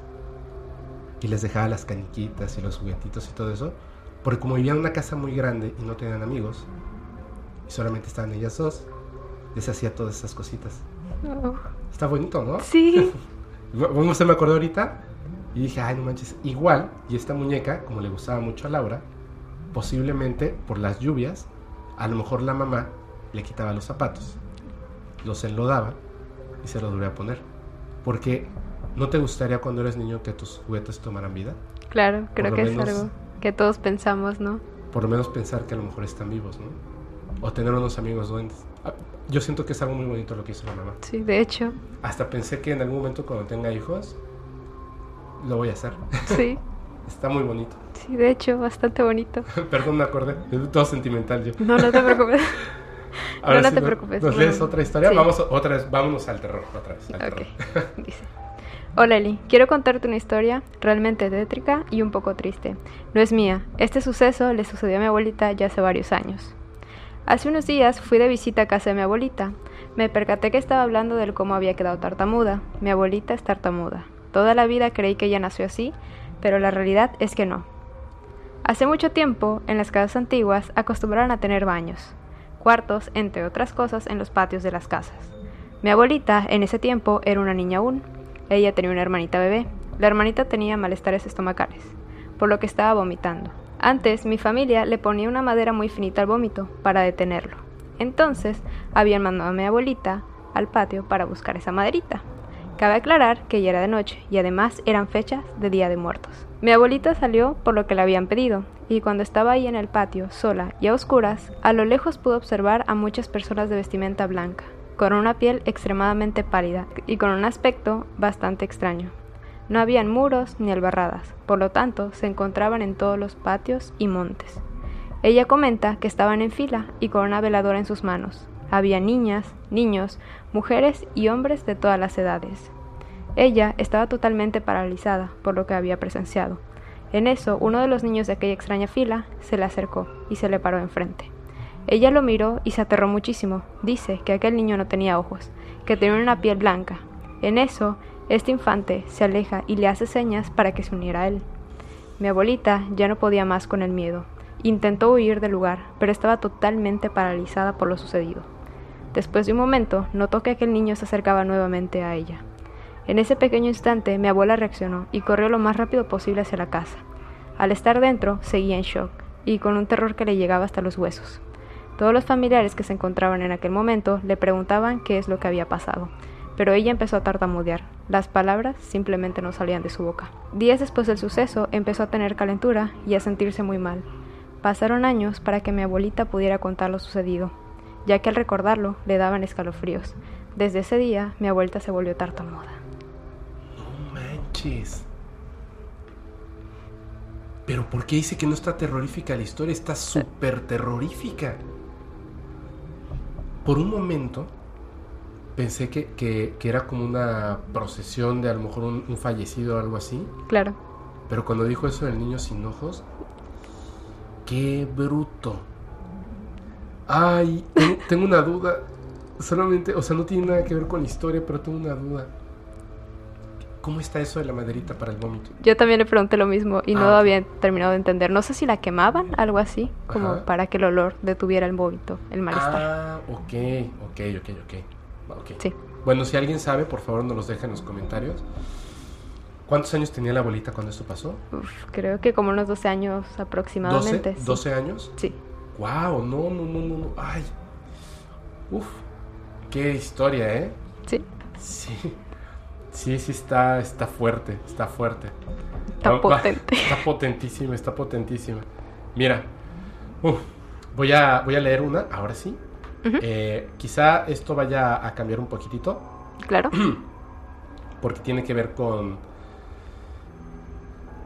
con ovnis. ok. Nada más para que haya un poquito de, de extraterrestres también. Dice, esta historia nos las manda Mariana García. Nunca la, eh, nunca la, perdón, no la recibí por correo, también la recibí por Telegram. Ahorita voy a volver a pasar a las de correo, ¿ok? Nada más que me pareció muy interesante. Y me dijo, ¿la mando por correo o la comparto aquí? Le dije, no, compártela. La compartió y dije, matanga, dijo la changa. Lo voy a contar aquí. Ahí está. Dice, hola, buenos días a todos. Quiero compartir una historia acerca de ovnis. Me pasó a inicios del mes de enero, o sea, hace poquito. Pero para ello, antes quiero mencionar que soy una persona de mente abierta y creo en muchísimas cosas. Siempre pido ver o tener alguna experiencia con el fenómeno ovni de nuevo. Pues hace algunos años, cuando era más chica, mi papá solía salir a fumar y una noche nos llamó muy a prisa para que viéramos lo que parecía ser una luz roja que descendía del cielo y desaparecía al bajar a tierra. Fue un momento increíble. Ahora bien, yo vivo en el Estado de México y acá, en el pueblo donde vivo, desde hace mucho tiempo las leyendas paranormales han estado presentes, tales como El Hijo del Diablo, la cual se ha subido a internet hace años, desconozco si aún esté, debe de estar, y las famosas brujas no son una novedad. Pero bueno, te cuento, a inicios de este mes, como la mayoría de los días, vamos a la casa de mis abuelitos por la tarde-noche, como a las 8.30 aproximadamente. Yo salí fuera para agarrar señal y poder hablar con mi prima, pues donde viven no hay muy buena señal. Eh, les recuerdo que esto es como un pueblito en las afueras del Estado de México. Dice, entonces, mientras yo hablaba con ella, veía el cielo y de pronto veo lo que parecía ser un avión, pero con las luces que parpadeaban muy raro. Algo me hizo no despegar la vista de ese avión, cuando de pronto, al seguir avanzando, se queda totalmente inmóvil en el cielo, así de la nada, y sus luces cambiaron a un amarillo muy fuerte. entonces se elevó más alto en línea recta y avanzó en dirección contraria. En ese momento yo le describí a mi prima lo que pasaba. No me pasó por la mente grabar. Me choqué y describía únicamente lo que pasaba por el celular. Mi hermano justo salió de la casa de mis abuelos y le dije, mira, arriba en el cielo, un ovni, un ovni, graba, ponte a grabar. Entonces empezó a grabar cuando iba en dirección contraria y conforme avanzaba, su luz se volvía tenue y de color blanco casi transparentoso. Entonces de un momento a otro desapareció. Yo grité y se escucha en el video cuando esto sucede. Entonces mi hermano dejó de grabar. Le colgué a mi prima y enseguida mis papás salieron y nos tuvimos que ir. Yo les expliqué lo que habíamos visto, pero no me creyeron. Mi hermano quería hacerse la idea que simplemente era un avión u otra cosa. El por qué lo desconozco, pero él es algo escéptico. Días después miraba el cielo. Sabía que quizá podrían aparecer de nuevo, y no me equivoqué. El 6 de enero volví a ver las luces, y las he visto seguido. Ahora también por mi casa, que está a 5 minutos caminando de la de mis abuelitos. Pero yo no digo nada porque no me lo cree la gente e incluso bromean conmigo de que lo que vi no era real. Pero juro por mi vida que lo fue. Lo que vi ese día fue real. Siempre busco alguna explicación lógica antes de hablar pero eso y lo que he visto y vivido simplemente no lo tiene. Y aquí viene lo interesante. La casa de mis abuelitos queda a un lado del arroyo, donde pasó la leyenda del hijo del diablo, y donde se han visto a las brujas, que mis abuelitos han visto merodear desde hace ya muchísimos años. Incluso hay una parte del pueblo, San Agustín, donde se bromea que es lugar de las brujas.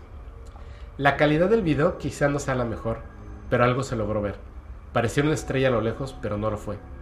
No sé por qué siempre que pasan estos fenómenos, lo que menos, uno lo que menos quiere es grabar, solo admirar a más detalle aquello que es nuevo e impactante para nosotros y quedamos en shock. Espero haberme dado a entender y que les haya interesado mi historia. Y si alguno de ustedes ha vivido algo similar, los saludo. Les adjunto el video que se grabó. Mira, me gustó esta historia porque al final solamente es como una experiencia de, ver ovnis un día y otro, ¿no? Pero tiene unas cosas que me parecen muy particulares. Creo que yo ya conté cuando vi los videos en Guadalajara. Dios videos. Cuando vi los ovnis, la flotilla ovni en Guadalajara.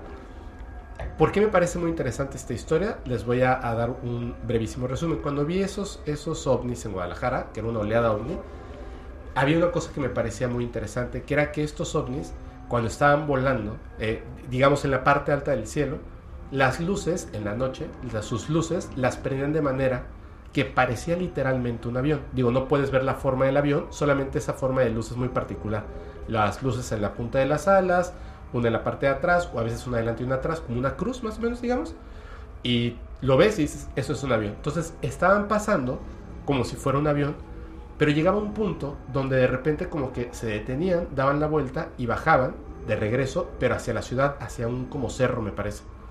Cuando bajaban, de repente prendían las luces todas y notabas que era un platillo. O sea, así esas luces que hacen turrón, turrón, iban girando, impresionante, o se quedaban así como prendidas y bajaban.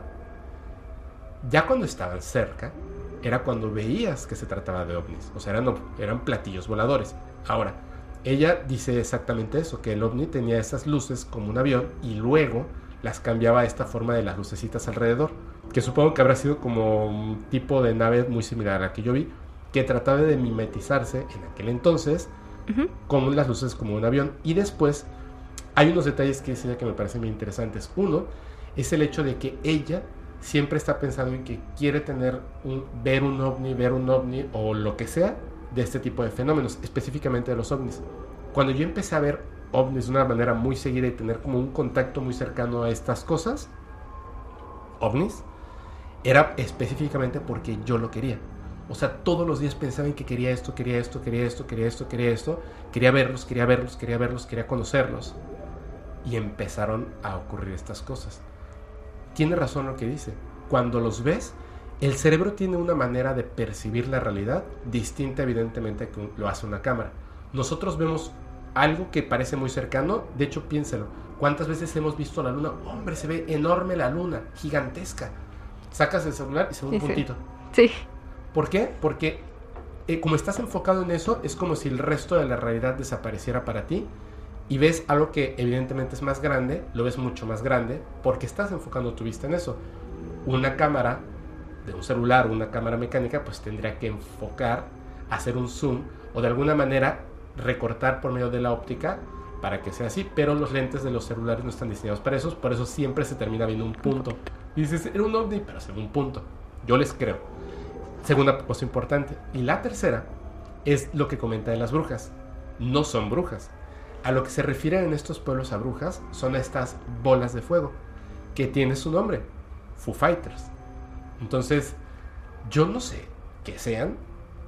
Pienso que tiene que ver con, con ovnis o seres extraterrestres. No con brujas, pero se le conoce como brujas. Repito, no son mujeres que se convierten en bolas de fuego, es algo más. Por eso me pareció interesante y les voy a dejar el video y también el viernes lo vamos a ver. ok.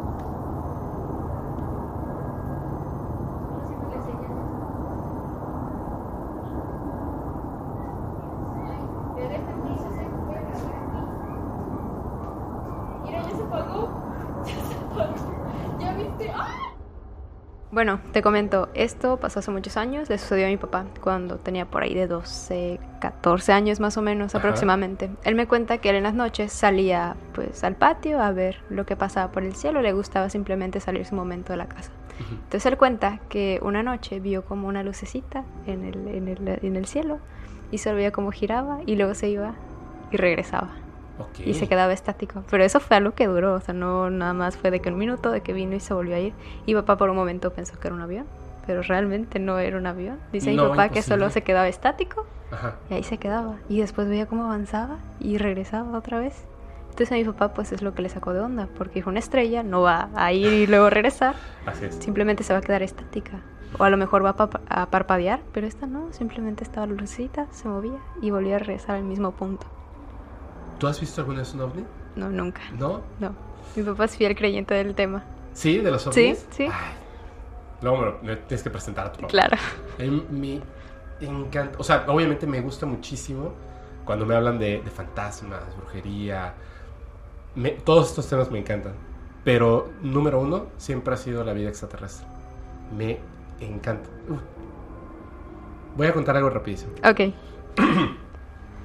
Algunos, obviamente, sobre todo en, la- en- bueno, no sé si, no sé si en, sí, obviamente en todas partes del mundo, pero es un fenómeno que durante un tiempo, como más o menos de 1980 a 1995, el año 2000, como esos 20 años, hubo una gran cantidad de videos de flotillas ovnis, que eran estas bolitas blancas en el día. Hay muchísimos videos, vamos a poner algunos que me parecen impresionantes, de verdad. O sea, si lo escuchas en Spotify, no importa, después te das una vueltecita rápida a YouTube o a Facebook o a TikTok para que las veas. Pero ya sabemos de lo que estamos hablando. Estas bolitas que aparecen, que a veces son cientos de bolitas, que uno dice, globos, no, van en formación y de hecho hay una cosa muy peculiar. Muchas de estas formaciones llevan hasta adelante el que le dicen centinela, que no es una esferita, es un platillito volador. Es como si llevara el control de todas estas. Sí. Hay unos videos que también ya mostré una vez en el canal, pero los voy a volver a subir porque me encantan. Perdón, eh, solamente voy a mostrar un pedacito porque pues pertenecen a otras personas, de hecho a dos. Desde dos puntos de la Ciudad de México graban a una nave que está expulsando un montón de estas bolitas. y luego empiezan a jugar estas bolitas entre ellas como si fueran insectos. Es una cosa rarísima. A veces cuando comenta Billy Mayer que estas naves están vivas, veo eso y me parece, de verdad, me parece un insecto teniendo, más bien como un, un, ser marino, teniendo en ese momento como, como crías y que empiezan a, a, moverse cerca de la madre y tal, ¿no? Todos en línea recta, una cosa impresionante. Estas flotillas ovnis, vamos a pensarlo porque esta historia es muy interesante y es algo que ocurrió mm, no en mi familia, pero tiene que ver con mi familia. Si se fijan, llevan un patrón. A veces se mueven, cambian de posición, pero si nos fijamos, tienen una, una inteligencia de cómo se mueven. Ahora, ¿por qué lo harían en el día en una de las ciudades más pobladas del planeta Tierra a los ojos de cualquier ser humano? Obviamente no se están escondiendo. ¿El mensaje es para ellos o es para nosotros? Para nosotros tal vez. Debe de ser, ¿no? Si no, no lo harían de esa manera. O sea, son seres sumamente avanzados e inteligentes. Si ellos no quieren que nosotros los veamos, no los vemos. Su tecnología les permite que nosotros no los veamos. Creo que fortuitamente a veces los logramos ver cuando existe algún error, porque también toda la tecnología tiene error, todo ser vivo se equivoca. Se equivocan o algo y los logramos ver. O efectivamente ellos por un contacto telepático, como lo que comentábamos hace un momento, quieren que nosotros los veamos. Comentas que tu papá es fiel creyente de todo esto. Yo te puedo asegurar que en ese momento que salió de los 12 a los 14 años a ver el cielo y vio eso, lo hicieron específicamente para que una persona en un momento muy importante de su vida, a los 12, 14 años, creyera en ellos. Por eso se mostraron, o quién sabe por qué otra razón, específicamente lo creo. Así, cuando uno ve las cosas, de este tipo de cosas, hay un plan maestro que ni siquiera podemos entender. Ahora, ¿por qué pienso esto? Cuando yo era muy pequeño, tenía más o menos cuatro años, me morí. Fíjate eso. Estaba yo comiendo sabritas, eh, de estas las papas amarillas, este, perdón, papas que nada tienen sal, de la bolsita amarilla. Sí. Estaba comiendo y comiendo y comiendo y comiendo, estaba jugando con mi hermano Estábamos solos con mi mamá. En ese momento llegó una amiga de mi mamá y traía una bolsa con dulces que les dicen rompemuelas, que son unos caramelos redondos muy grandes, como un poco más pequeños que una pelota de ping-pong. Y yo vi el dulce y dame, dame, quiero, quiero, quiero, quiero, quiero. Entonces ella agarró y me dio uno. Tenía obviamente toda la boca y la garganta seca. Había estado comiendo papas. Me lo eché a la boca inmediatamente se fue a mi garganta y se atoró. Y entonces empecé de que no podía respirar. Mi hermano del susto, porque se me empezaron a reventar las venas de la cabeza, de que no podía respirar, o sea, me estaba muriendo, se fue a esconder detrás de un sillón. De hecho, ni siquiera recuerda esto, porque fue un hecho súper traumático. Y mi mamá se puso como loca, me puso de cabeza, me pegó en la espalda, trataba de sacarme el dulce. Y poco a poco llegó un momento que... Y dejé de respirar. Y empezó a gritar como loca, porque me la había muerto en sus manos. Teníamos un vecino que vivía un departamento abajo, digamos enfrente, cada piso tenía dos, dos, este, dos departamentos nada más, el departamento de abajo. Era una pareja de casados que tenían una hija. Esta pareja de casados, él es en el que voy a contarles una historia muy importante, y ella era enfermera. Ese día ya se había ido a trabajar y se dio cuenta de que había dejado algo en su casa. Sabía que no era necesario que regresara, pero había algo en ella que le decía como tienes que regresar. Y regresó. Cuando iba subiendo las escaleras del departamento, del edificio, escuchó a mi mamá gritar. Corrió. En ese momento la amiga de mi mamá estaba saliendo para pedir ayuda. Entró, empujó, me arrebató de las manos de mi mamá y me aplicó la maniobra Heimlich dos, tres veces y luego de cabeza. Y de repente, ¡pum! salió la... la rompemuelas. El rompemuelas y me revivió. Y yo regresé a la vida. Obviamente yo no me acuerdo de esto, de nada, en absoluto de nada, pero fue un evento súper traumático para mi mamá. Claro. Y después de eso, ella bajó a su departamento, o sea, después de salvarme la vida, bajó a su departamento, hizo eso que tenía que hacer y se, porque se tenía que ir a trabajar. O sea, ni siquiera hubo un momento en el que mi mamá pudiera realmente agradecer en ese momento. Entonces, cuando ya regresó del trabajo, mi mamá fue a agradecerle y tal, y se volvieron amigas. Y tenía una hija que era en ese entonces así de chiquitos, pues como era la edad de mi hermano, se volvieron amigos. De repente ella subía y tal. El esposo, un día ella se separa del esposo, porque el esposo era excesivamente raro. Tenía un coche que parecía que le habían aventado una bomba molotov, así, y así andaba en la carcacha.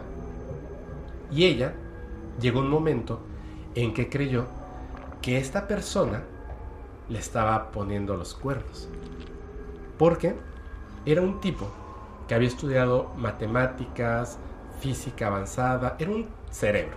El tipo era un cerebro, delgadísimo, siempre estaba así como en, los libros, sacaba así hojas de papel y empezaba a hacer trazos y no sé qué tantas cosas. Ella ni siquiera sabía exactamente en qué trabajaba él. Sabía que trabajaba para el gobierno de México y tenía muchas cosas con números y planos y cosas así extrañas, mapas de la ciudad. Pero cada vez que le preguntaba, él le decía, no, no le entenderías, es, es muy complejo y déjame trabajar, ¿no? Bueno, tú tu mundo, yo el mío, ¿no? Resulta que de repente empezó a ganar dinero. O sea, más dinero de lo que generalmente ganaba. Pero lo guardaba en una cuenta. Y se sentaba, regresaba antes de, de, su hora de salida de trabajo, regresaba este hombre y se sentaba al lado del teléfono. En aquel entonces no existían teléfonos celulares, solo el teléfono de casa. Se sentaba y se quedaba simplemente ahí, sentado, esperando una llamada. De repente sonaba el teléfono, lo levantaba, ni siquiera decía hola, solamente lo levantaba, tenía una libreta, apuntaba una dirección, colgaba y se iba. Obviamente ella pensaba que le estaba hablando la amante, se quedaban de ver en algún lugar y se iba. Y luego regresaba muy tarde. Todo esto ocurría siempre durante el día. Ella estaba segura de que él le estaba poniendo los cuernos. Y como ya se había vuelto amiga mi mamá, le cuenta. Y le dijo, ¿y qué pasó? Y dijo, no, bueno, o sea, ya nos separamos y tal. Dijo, ¿pero por qué? O sea, ¿sí te estaba poniendo el cuerno? No, algo peor. ¿Peor? Sí, déjate cuento. Resulta que ella dijo, no puede ser. Y como ella trabajaba de enfermera, pues ella estaba menos tiempo en la casa. Y cuando ella estaba en la casa veía que el esposo hacía esto. Y dijo, no puede ser. Entonces, un día le dijo, ya me voy a trabajar. Pero no se fue a trabajar. Porque sabía que él estando en la casa sentado al lado del teléfono, en algún momento iba a recibir su llamada y se iba a ver a esa mujer. Entonces se quedó afuera, escondida, cuando vio que él salió en su coche, en su coche carcacha, para un taxi. Él le dijo, sigue ese coche. Y entonces él se fue hasta el Ajusco, que es, eh, los que nos escuchan de otras partes del, mundo de México, es como a, las afueras de, de, la Ciudad de México, donde hay como que unos eh, campos y, y, cerritos y tal, es muy bonito, pero es así ya, o sea, cielo azul, campo abierto. Llegó hasta así, lejísimos, y ella como que le dijo, párate por aquí, ¿no? Para que no nos vayan a ver que lo estamos siguiendo. Claro. Y fue y se metió así en una como callecita, paró el coche, se bajó del coche con sus libretas, sus eh, plumas, lápices, se acostó viendo hacia el cielo y de repente volteaba a ver su reloj y apuntaba cosas. Veía su reloj, veía el cielo y apuntaba. Veía su reloj, veía el cielo, apuntaba, pintaba. Y le dice, mamá, ¿pintaba qué? Dice, ¿has visto esas bolitas blancas que aparecen en el cielo y hacen figuras? Pues de esas bolitas blancas. ¿OVNIs? Ándale, sí, las esferitas esas blancas que aparecen, bueno, las apuntaba. Pues o sea, alguien le estaba pagando para que sacara la información. Y ahora estás así como que, ¿what? Pero ¿quién le está pagando para que.? No lo sé. Porque, bueno, aparte ya, ya nos separamos. O sea, no es como que ahorita le hable para decirle, oye, te odio un montón, pero coméntame esto, ¿no? Y fue un misterio que se quedó hasta ese punto. Lo que a mí me hace pensar que esta persona, evidentemente, de alguna manera, hay personas en nuestros gobiernos, en nuestras sociedades, de cualquier parte del mundo, porque siempre pensamos que es el gobierno de Estados Unidos. No, señores. O sea, algún día voy a llegar a la historia de los presidentes de Estados Unidos y los extraterrestres. Es un tipo de gobierno militar que no es meramente de un país. Ellos controlan todos los países. Es como un gobierno oscuro dentro del gobierno, que hacen muchas cosas, por ejemplo, cuestiones de drogas, cuestiones de tal, porque tienen que sacar de algún lado un financiamiento brutal para hacer cosas impresionantes. Hay historias de hombres que están en Marte, por ejemplo, bases en la Luna y muchas otras cosas, bases subterráneas financiadas por estos gobiernos y que tienen contacto con estos seres. De alguna manera llegan a una persona súper inteligente y le están pagando para que haga estas anotaciones. Tú dirás, bueno, quisiera algún millonario que quería saber que, cuál es el mensaje y se lo estaba pagando. Puede ser, ahí está el caso de, de, este señor multimillonario Bigelow que compró en algún momento el Skywalker Ranch y luego lo vendió y tal porque quería estudiarlo. Incluso el gobierno le pagó para estudiarlo. Pero la pregunta correcta es la siguiente. ¿Cómo podría un millonario saber cuándo y dónde van a aparecer? Así es. No podía ser eso. Tenía que ser otra cosa alguien que tuviera contacto a información de estos seres. Por eso, cada vez que vemos estos puntitos en el cielo, estas flotillas, no es un error. Estoy seguro de que todo esto, te repito, hay un plan atrás de todo esto. Mi humilde opinión. ¿Cómo ves?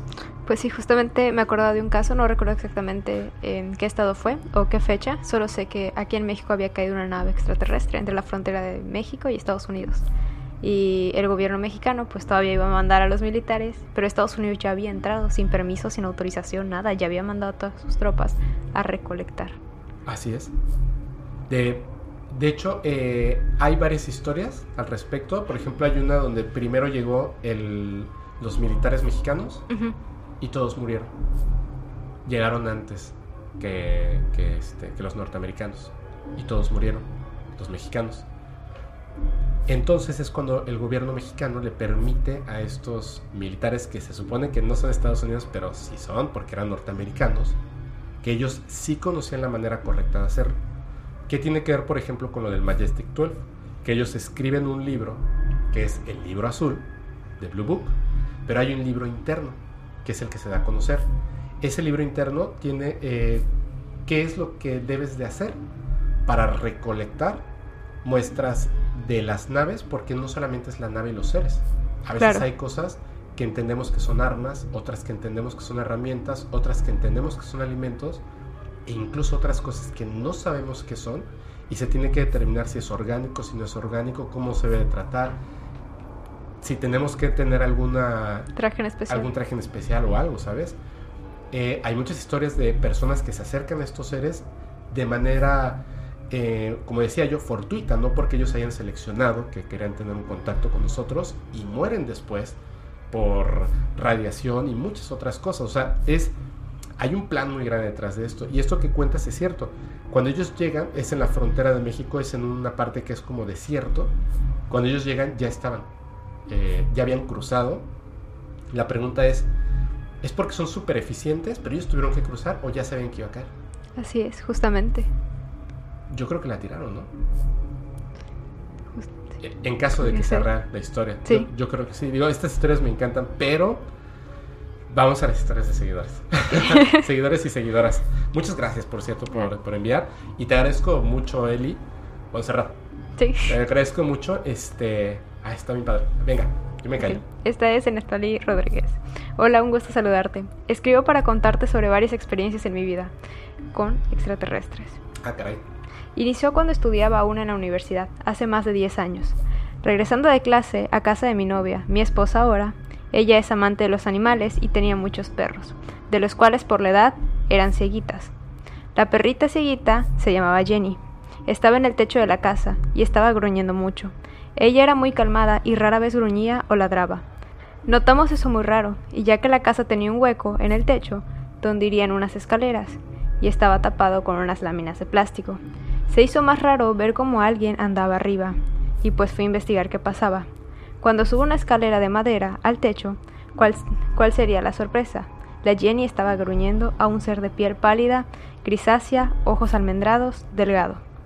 Nos vimos uno y el otro, y lo único que hice es saltar de las escaleras hasta abajo, de un solo movimiento. Cerré la puerta, tomé un cuchillo y le dije a mi novia, hay algo allá arriba. Se lo describió y habló a sus papás y hermano, que enseguida fueron a la casa. Llegaron a los cinco minutos y revisaron, y revisaron todo sin encontrar nada. Cabe mencionar que ya dentro de la casa, antes de que llegaran, veíamos por las láminas que alguien estaba arriba y la Jenny aún gruñía. Ya que revisaron todos mis suegros, me dijo hay que dormir más. Posteriormente, ya casados y trabajando, rentamos una casa enfrente a la de mis suegros. En ese entonces, mis hijos tenían 3 y 5 años aproximadamente, ahora tienen 12 y 14. Una noche, mientras dormía, escuché un sonido parecido al sonido del video del chavo que hace exploración urbana, que tuviste de invitado. Alex Myers. Al escucharlo se me erizó la piel y hasta una lágrima me salió, recordando todo lo que viví. Al oír eso me paralicé, no podía mover más mis ojos. Y yo pensé, ya valió. me di un derrame cerebral y hasta ahí quedé. Como me dormí viendo a mi esposa, quería gritarle, pero solo escuchaba el sonido y mis quejidos ya que no me salía la voz. Era una eternidad, y abría y cerraba los ojos. De repente, al volver a abrir los ojos, estoy viendo mi casa. Literalmente veía el techo de la casa, el coche y hasta mi perra Black dormida en la cochera. Y estaba como en un cuarto blanco y yo veía mi casa desde la ventana del cuarto, de este que te menciono. Sigo abriendo y cerrando los ojos y ¡pum! Estoy de nuevo en la cama con mi esposa. Hasta se queda apagado el sonido y me vuelve y hasta que se quedó, ¿no? Hasta que se quedó apagado el sonido y me puedo mover. Ya que me pude mover, despierto a mi esposa y voy por los niños a su cuarto y le platico lo que sucedió.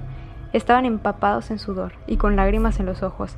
Estaba yo contándole cuando de repente se escucha arriba de la casa como cuando despega un avión o un jet, pero literalmente arriba de la casa un tipo show, algo así, y en eso veo la cara de mi esposa, como de que, es cierto, le dije, ¿lo escuchaste? y me dice sí. No pudimos dormir la noche, y más al ver que ya eran las 4 de la mañana.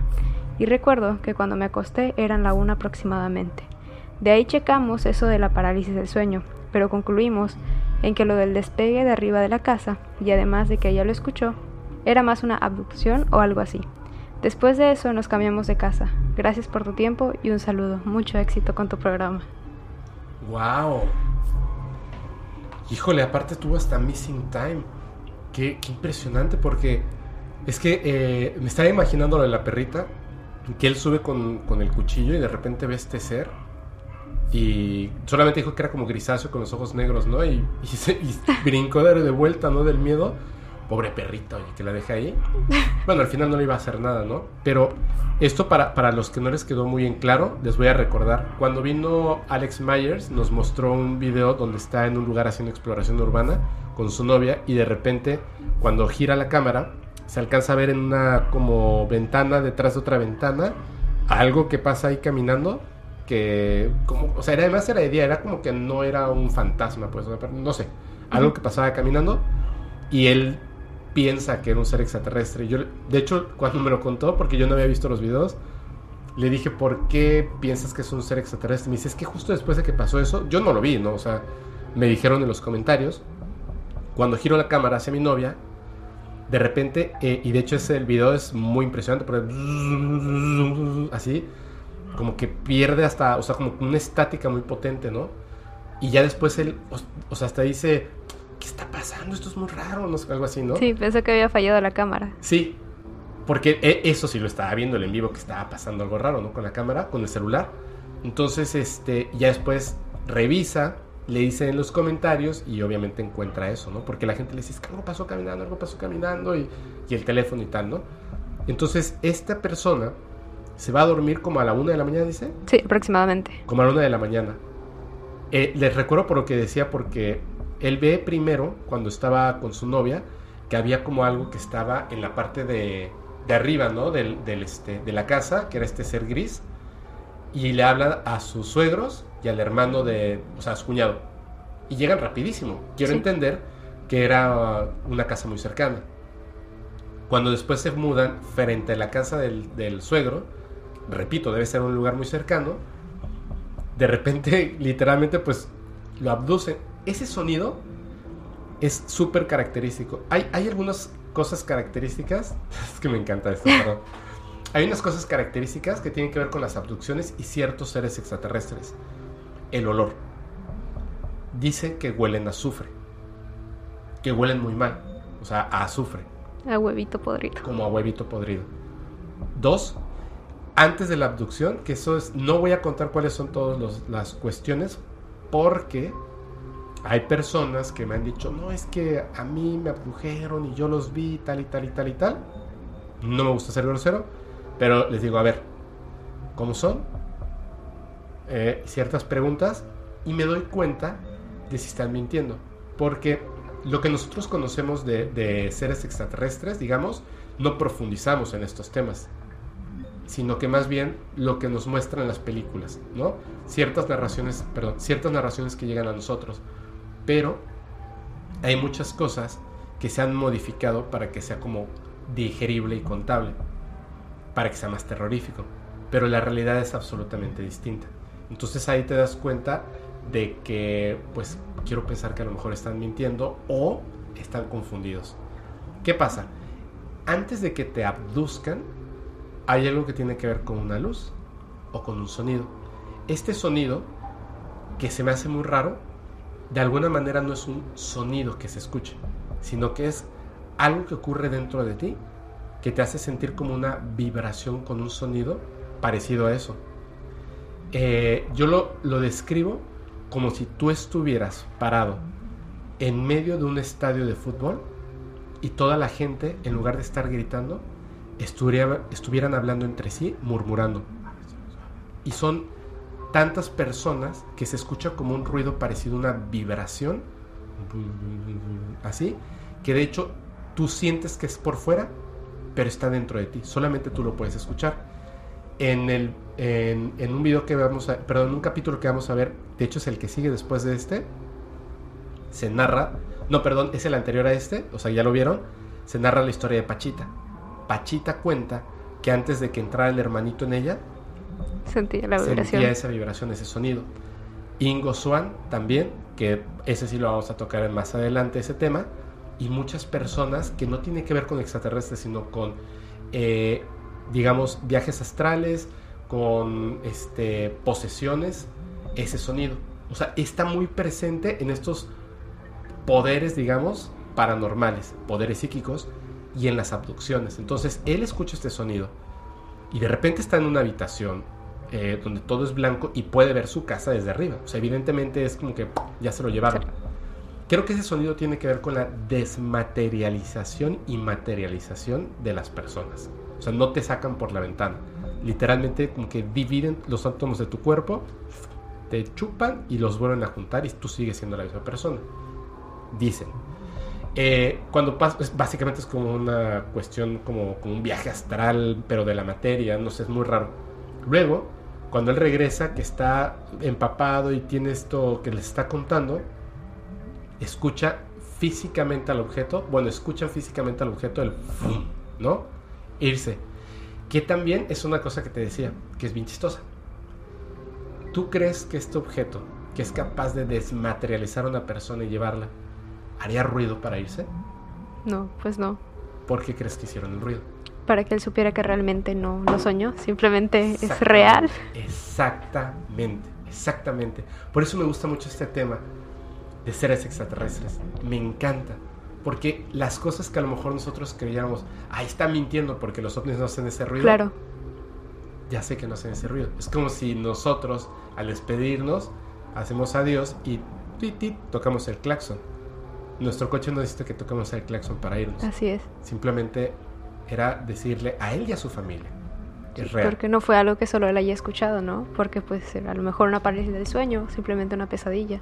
Exactamente. Pero si ya hasta su esposa lo escuchó y, Y sus, sus hijos. hijos. estaban sudando, Importante que la primera vez que pasó, que a lo mejor él era el indicado para tener el contacto y brincó y se fue y tenía un cuchillo y estaba asustado y a lo mejor por esa razón decidieron no, en ese momento no hacer nada, pero sí se enteraron porque seguía ahí de que el suegro y el hermano, un detalle que está en la historia, no le creyeron y le dijeron, ay, hay que dormir más. Eso le dijeron, ¿no? sí, así es. Sí, es como... Y además, si lo hubieran querido hacer algún daño, lo hubieran hecho desde el primer día. Así es. Y qué lindo los perros, ¿no? Aunque no le fueran a hacer un- daño, sí puedes sentir el miedo de la familia y aunque ya estaba cieguita y tal, pues le ladraba a este ser desconocido. Claro. Seguía protegiendo. Es Qué como este lindo. perrito que no deja de ladrar allá. Vamos a, a más historias. ¿Te late? Ok, sí. Te cuento mi historia de ultratumba. Esto me sucedió hace dos años atrás. Era un 12 de noviembre de 2019 a las 11.33 pm aproximadamente. Estaba preparándome para dormir, ya que me había acostado más temprano de lo habitual. Pasaron unos cuantos minutos, me empezó a sucumbir el sueño.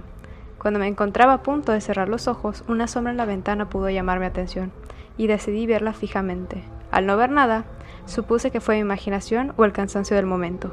Decidí no tomarle mucha importancia, pero cuando trataba de volver a cerrar los ojos, pude ver nuevamente esa sombra, y esta vez la vi con más claridad. Esta sombra tenía una cabeza, como de un felino, como si de un gato se tratase. Al fijarme con más detenimiento, pude observar que tenía unos cuernos muy grandes que sobresalían de su cabeza, y para no tener miedo pensaba que podría ser la sombra de algún animal que se encontraba merodeando por el lugar. Pero inmediatamente lo descarté, ya que se movía de un lado a otro, y pude observar que su cabeza era mucho más grande que su cuerpo. Tenía una apariencia bastante tenebrosa. En ese momento me quedé en pánico. Cuando traté de hablar para llamar a alguien, mi voz simplemente no salía. Mi cuerpo se encontraba completamente rígido, como si tuviera una parálisis del sueño. Nuevamente veía cómo esta sombra se movía más y más, y después de unos minutos pude observar cómo se lanzó hacia arriba, como cuando un gato sube al techo. Y pude mirar que una gran cola colgaba del techo. Quise pensar que si era un gato, pero mi cabeza daba vueltas, ya que el techo era bastante grande como para que un gato pudiera saltar. Y aparte, la cola que quedaba colgando. Sentí demasiados escalofríos. Toda la noche me quedé despierta viendo hacia la ventana. Fue una noche demasiado larga para mí. Al día siguiente tenía mucha intriga sobre qué era eso. Cuando oscureció, decidí quedarme afuera un rato y a lo lejos, entre tantos árboles, pude ver cómo esa misma cosa se echaba tras un árbol. Pareciera que estaba parado como alguien normal. Me asusté demasiado y muchas noches seguí con el insomnio y terror. Tanto fue mi miedo que decidí tapar la ventana con cortinas. Han pasado dos años de ese suceso y hasta ahora no me explico qué era eso que vi. Un saludo de parte del Olvé. ¿De quién, perdón? Del Olvé. Una sola cosa que no me quedó muy clara. Porque pensaba que era un gato, o sea, pero no era grande. Sí, ¿Cómo podría Pero- ser un gato? pero para no tener miedo pensó que era un gato. Yo también hubiera preferido pensar que era un gato. Híjole.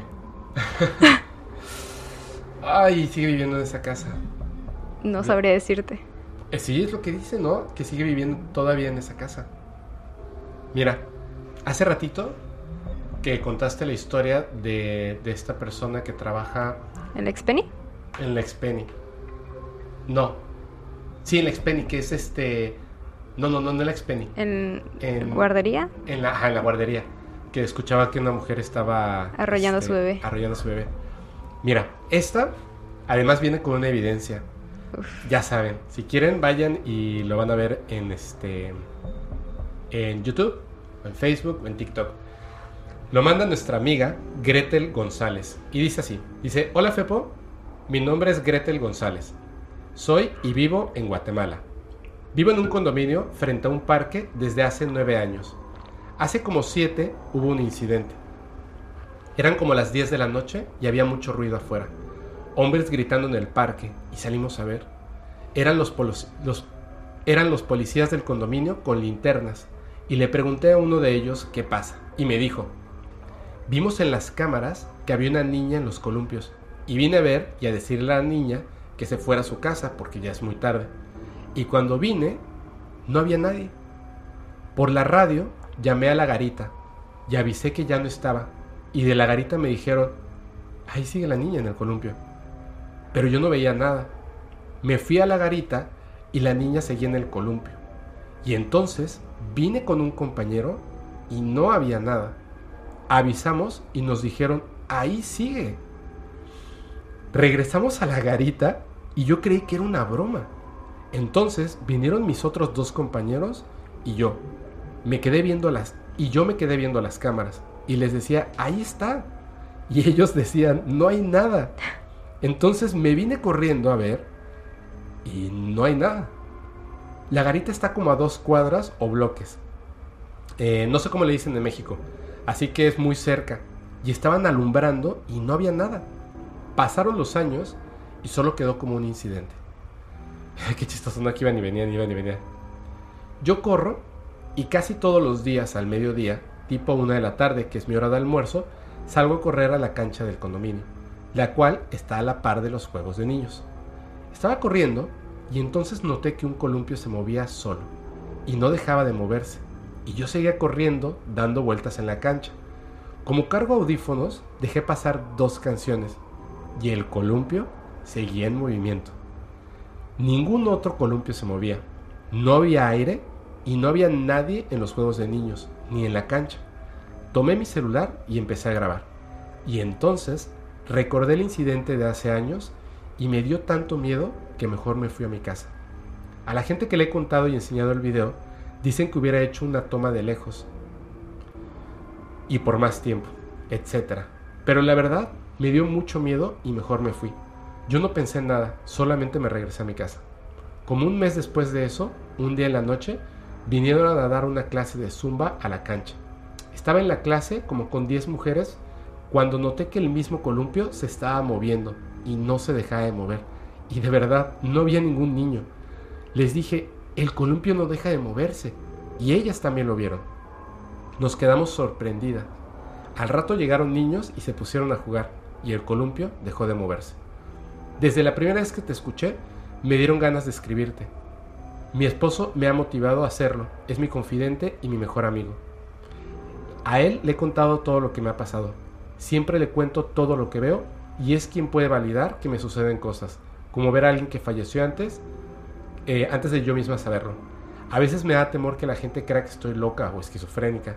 Mi mamá me decía desde niña que yo inventaba cosas para llamar la atención, pero te juro que no es así. Tanto así que no cuento nada cuando escucho que gente habla de historias de miedo o leyendas, porque puede que crean que invento cosas, pero no. Desde niña veía uno de mis peluches que se movía de noche solo. Tenía una muñeca que me jalaba el cabello. He visto hadas, duendes, pequeños, como de 10 centímetros.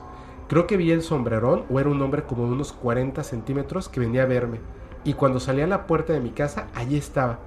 Y me llamaba haciéndome... Pero se fue. Pero se fue un día que le dije a mi esposo que estaba dentro de la casa y mi esposo lo insultó.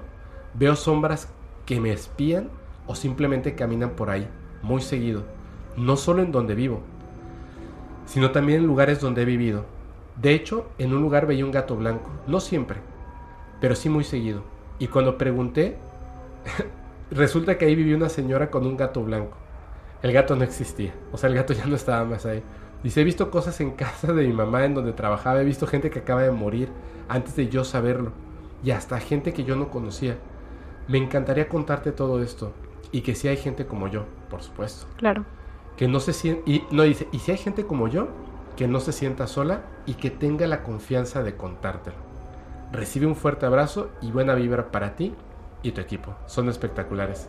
No, hombre, muchísimas gracias Gretel, está súper padre. Y además, nos mandó evidencia de lo que está contando. Así que todas las personas que escuchen esto en cualquier plataforma de podcast, como puede ser Spotify, Apple Music, Google Podcast o Amazon Music, dense una vueltecita rapidísimo para que lo vean en YouTube o vamos a subir esta historia con este pedacito a Facebook y TikTok. Se está moviendo.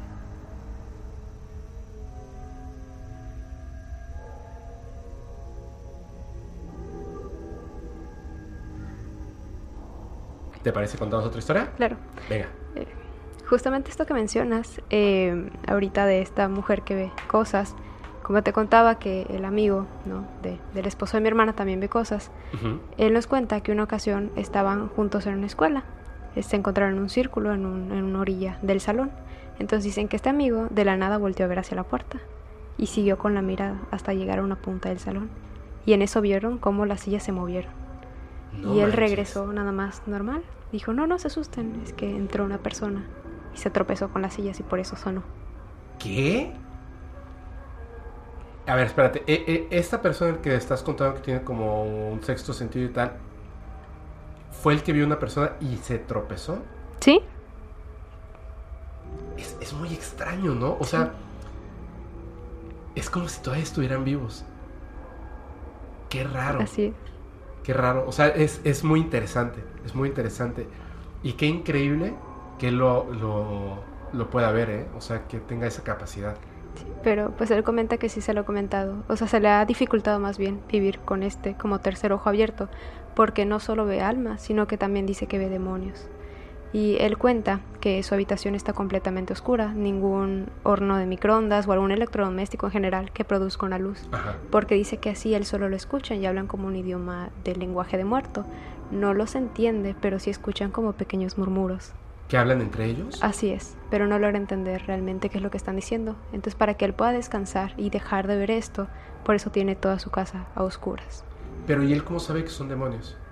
Porque los ve raros, los ve deformados, como, con, como no sé, como dif- si- si mezclar a diferentes animales, ¿no? En uno solo. ¿Te ha descrito alguno? No, simplemente voy a buscarlo, dame chance. Anotar algunas cosas. Ah, o sea, notaste algunas cosas de, de sí, esto, ¿no? justamente lo que, como que pequeñas partes de lo que él me había, bueno, lo Porque- que comentaron. Es que creo que más bien, digo, no lo sé, ¿eh? Eh, desde mi punto de vista y las cosas que, que he escuchado de otras personas, experiencias propias o leído o lo que sea, em, creo, que, creo que en algún momento confundimos a, a estos seres y les pusimos este nombre, ¿no? O sea, este Sí. adjetivo para nombrar los demonios, pero no creo que tenga nada que ver con lo que nos cuenta las religiones o, o específicamente la religión católica. Sí, ¿me que entiendes? Ujú. Sino más bien siento que es un tipo de ser vivo que está en otra dimensión y que resulta que son muy feos. Sí, él comenta que eso lo ve como las sombras, ¿no? Y son como monstruos así, con formas demoníacas, como lo pintan en algunas películas de terror. O como el que vio a esta persona que tenía como cuernos y- Así y, es. luego veía la cola, ¿no? Así es. Sí, a lo mejor es, es este... Creo que su naturaleza es verse feos. Sí, quién sabe por qué, ¿no? He visto unos animales que también digo, wow. Pero a, a ver, a ver, entonces te voy a leer una historia. claro. Ay, mira, ahí está. Es, esa es buena. Uf. Eh, espero decir bien tu nombre. Esta historia es de Absalón Blandón. Y dice así. Hola, me llamo Absalón y quiero contarte una historia. Mi abuela, de parte de mi mamá, se casó con un señor y llevan muchos años juntos. Desde que mi mamá y mi hermano eran niños. Nos criamos con este hombre y yo lo llamo abuelo. Él vive con mi abuela, pero trabaja en una finca arriba de un cerro. Siempre salía de madrugada a trabajar y regresaba muy noche a la casa. Él acostumbraba a jugar conmigo y mis primos y luego le ayudaba a mi abuela en su negocio. Un día salió de madrugada a trabajar como siempre. Lo raro fue que llegó más temprano de lo normal. Le pidió una taza de café a mi tía y pálido se sentó en su mecedora a tomárselo. Cuando mi abuela le preguntó qué le pasaba, él le dijo que cuando estaba componiendo una reja de madera para las vacas, volteó a ver a un ternero que estaba inquieto y se estaba saliendo del corral. Cuando se acercó a meterlo, vio, asomándose de un árbol, una persona baja y algo encorvada. Pero lo que realmente le hizo pegar un grito, como él dice, fue que esta persona no tenía rostro. Cuando le contó al patrón, él le dijo que ya les había pasado a varios y que era mejor que se fuera temprano, porque ya a varios se les volvió a aparecer hasta en el camión. Mi abuela asustada le dijo que fuera a la misa con ellos los domingos y que esa noche rezara antes de dormir. Me acuerdo que ese día nos fuimos temprano a dormir, pero antes todos rezamos en la sala. Yo no pude dormir porque tenía pesadillas con ese ser.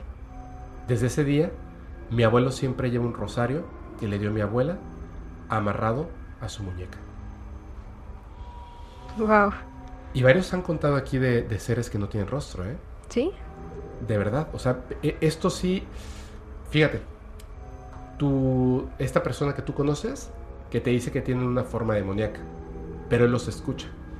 Yo estoy seguro de que estos seres saben que los puede ver o percibir. Sí, de hecho es eso que comenta, que ellos perciben cuando una persona los puede observar y como que se le pegan para decirle algunas cosas o más bien enviarles mensajes y ayudarlos a resolver ciertas cosas que dejaron pendiente, pero él dice que no es bueno, ¿Que no es bueno ayudarles? como que acercarse, porque también no solo las almas blancas, sino que también como las almas negras que él lo describe, Ajá. se le acercan y evitan que él pueda hablar con las almas blancas, como para ayudarlas. Ah, a trascender. quiero entender que es como lo, más o menos lo que te comentaba Isabel, ¿no? El otro Sí, día. así es. Que de hecho la gente ya va a conocer a quién A es Isabel. Isabel. Es que estaba, este, Monserrat estuvo aquí mientras grabó Isabel y le hizo algunas preguntas. Eh, quiero entender que, que también, o sea, el, el hecho de decir como que un alma blanca o un alma negra no significa que sea un demonio o un ser maligno. Simplemente es de una naturaleza distinta o que tomó decisiones que lo llevaron a ciertas cosas. O sea, la maldad o la bondad se mide con reglas distintas Así dependiendo es. del punto de vista.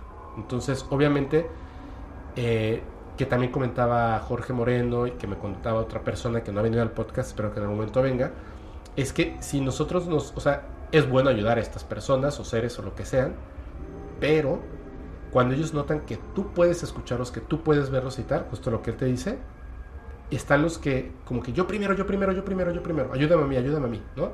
Sí, Y entonces no permiten que a lo mejor puedas ayudar a otro tipo de personas o seres, que es más o menos lo que comenta, no es exactamente que sean malos. Esta historia que, que contaba eh, esta persona, por eso me parece muy interesante, es que en muchas historias que tienen que ver con demonios, son seres que no tienen rostro, porque los estás viendo como que en su forma pura, como realmente son. No son humanos, no son... No es un ser vivo físicamente que necesite tener ojos para ver, nariz para respirar o boca para alimentarse. Entonces tú nada más ves una figura humanoide, que les dicen que son demonios, porque cuando toman una forma física, que quieren que tú los veas, repito, o sea, cuando ellos quieren que tú los veas, toman una forma tenebrosa, digamos. Cuando tú los llegas a ver y ellos no se han dado cuenta de que tú los estás viendo, es cuando no tienen rostro, porque no necesitan tenerlo. claro. Es muy raro, es muy raro. Eh, ¿Quieres leer una historia? Eh, sí, Venga. Ay, ay, ay, se subió el volumen. Sí. Eh, es que yo no lo subí, pero... A ver, ahí. sí, está bien. Ok, adelante. Tania Espinosa Mercado. Hola, mi nombre es Tania Espinosa. Tengo una historia que contar de algo muy particular que me pasó cuando tenía 8 años. Contexto. Cuando yo tenía aproximadamente... Contexto. Cuando yo tenía aproximadamente 3 años de edad, una prima murió de leucemia. Ella tenía 11 años. Al momento de su muerte, mi papá me contó que ella murió en sus brazos. Se desangró de sus partes íntimas, oídos y boca. Cabe mencionar que mi prima era hija de una hermana de mi padre. Después de que mis padres se separaron y yo fui a vivir a casa de mi abuela materna, mi familia paterna y materna tienen muy buena relación. Mi abuela materna, cada día de muertos, vendía coronas hechas con flores, para que las personas le pusieran en las tumbas de sus difuntos.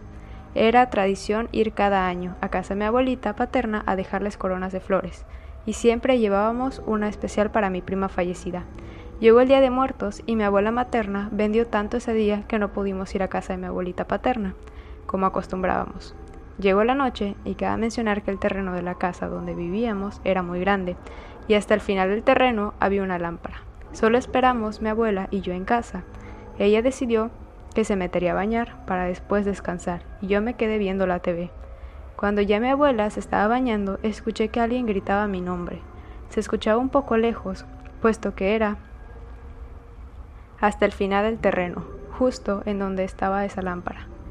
Yo, aunque no era muy pequeña, fui muy inocente. Cabe recalcar que yo no recordaba a mi prima, puesto que estaba muy pequeña cuando falleció. Pero me contaban que me quería mucho, porque fui la primera nieta y era la única bebé en casa. Yo siempre miraba una foto que tenía de ella, en la ofrenda de cada año, y en esa foto mi prima tenía puesto su uniforme escolar. Escuché que alguien gritaba, Tania, Tania. Ah, no, estaba gritando, no susurrando.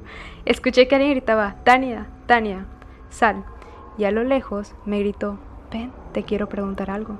Le dije, no, no puedo, porque mi abuelo no me da permiso y me da miedo salir de noche. Entonces ella procedió a preguntarme, ¿por qué no fueron hoy? ¿Y mi corona? Yo respondí, mañana vamos. Mi abuela estuvo ocupada. Me dijo, ah, está bien. Y se fue corriendo.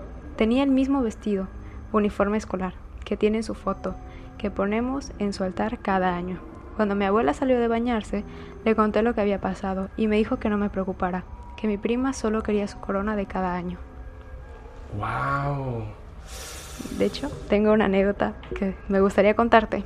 Venga. Esto pasó como tres años después de que falleció mi abuelito. Entonces mi abuelito siempre tenía pues como una nieta, en especial, ¿no?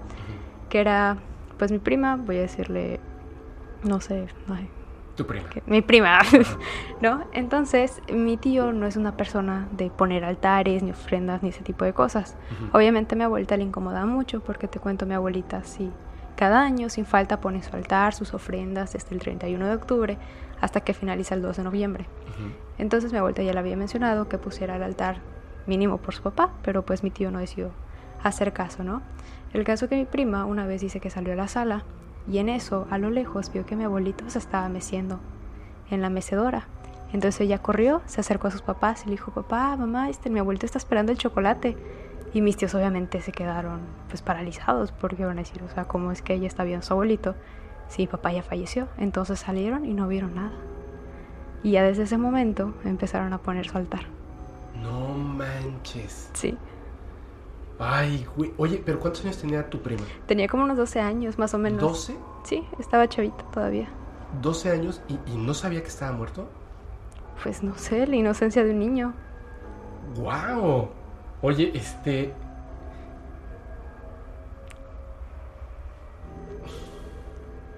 De hecho, eh, hay otra anécdota que también me cuenta mi abuelita, que ella siente cuando una persona se está despidiendo de ella, que a veces en el patio dice cuando estás en el patio y te tiran piedritas, Ajá. es porque a lo mejor hay un ser querido que se está despidiendo de ti. Entonces mi abuelita se lleva mucho con la, pues, con la mamá de mi tía, pero Ajá. pues la mamá de mi tía ya se encontraba pues muy grave y ya era cuestión de horas de que falleciera. Entonces mi tío le dijo que si no quería ir a verla y mi abuelita dijo no, no puedo porque tengo que estar terminando una costura que es para un divino niño. Y pues mi tío le dijo claro, está bien, no hay problema. Entonces dice mi abuelita que cuando estaba saliendo del cuarto pasó por el comedor y entre el comedor hay como un pasillo, ¿no? Entonces dice que en ese pasillo sintió algo helado y se quedó estático. Pero antes de eso dice que en su cuarto empezó a escuchar como unos zapatitos, o sea, unos zapatitos de una persona y dijo, es que creo que se me imagino que vino alguien, ¿no? Y esos zapatitos justamente era el mismo sonido que hacían los de esa señora que se encontraba en el hospital. Y mi abuelita obviamente por eso salió para ver quién era, porque dijo la casa está cerrada, la reja también está cerrada y pues no. Entonces cuando salió es cuando dice que como que se encontró con esto, no vio nada, simplemente se quedó paralizada y sintió un frío. Y mi abuelita inmediatamente empezó a rezar, pero se quedó petrificada mi abuelita. Ya después de eso como que se le calmó y justamente después de un ratillo le marcaron y le dijeron, no, es que ya falleció. Entonces mi abuelita comenta que esa persona se fue a despedir de ella, porque era de casi todos los días que esa persona fuera a visitar a mi abuelita. Wow. Este. Te voy a decir una cosa. La vez pasada se cayó. Yo puse aquí un cable.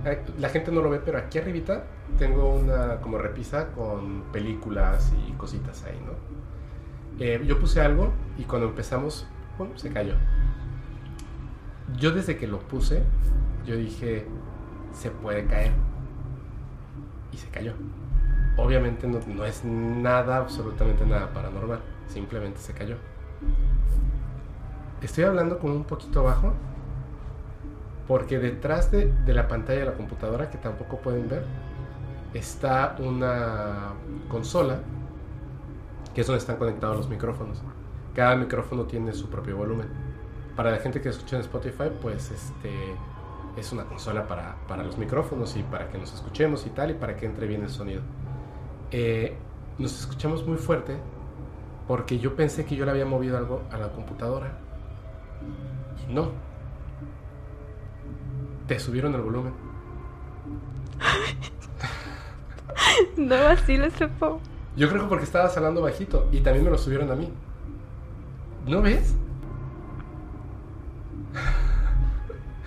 Por eso, o sea, me, me, súper, súper, súper saqué de onda. Ya le voy a bajar un poquito al general, pero al tuyo le subieron un montón. O sea, básicamente lo que siento ya está normal. Básicamente lo que siento es que alguien le subió a tu volumen porque como que no te estaba escuchando, ¿sabes? es rarísimo, perdón. eh, Tuve que hacer esa pausa porque me pareció este algo interesante. Voy a contar rapidísimo, vamos a decir, voy a contar rapidísimo una historia que tiene que ver cuando los familiares nos visitan, pero esto da mucho miedo.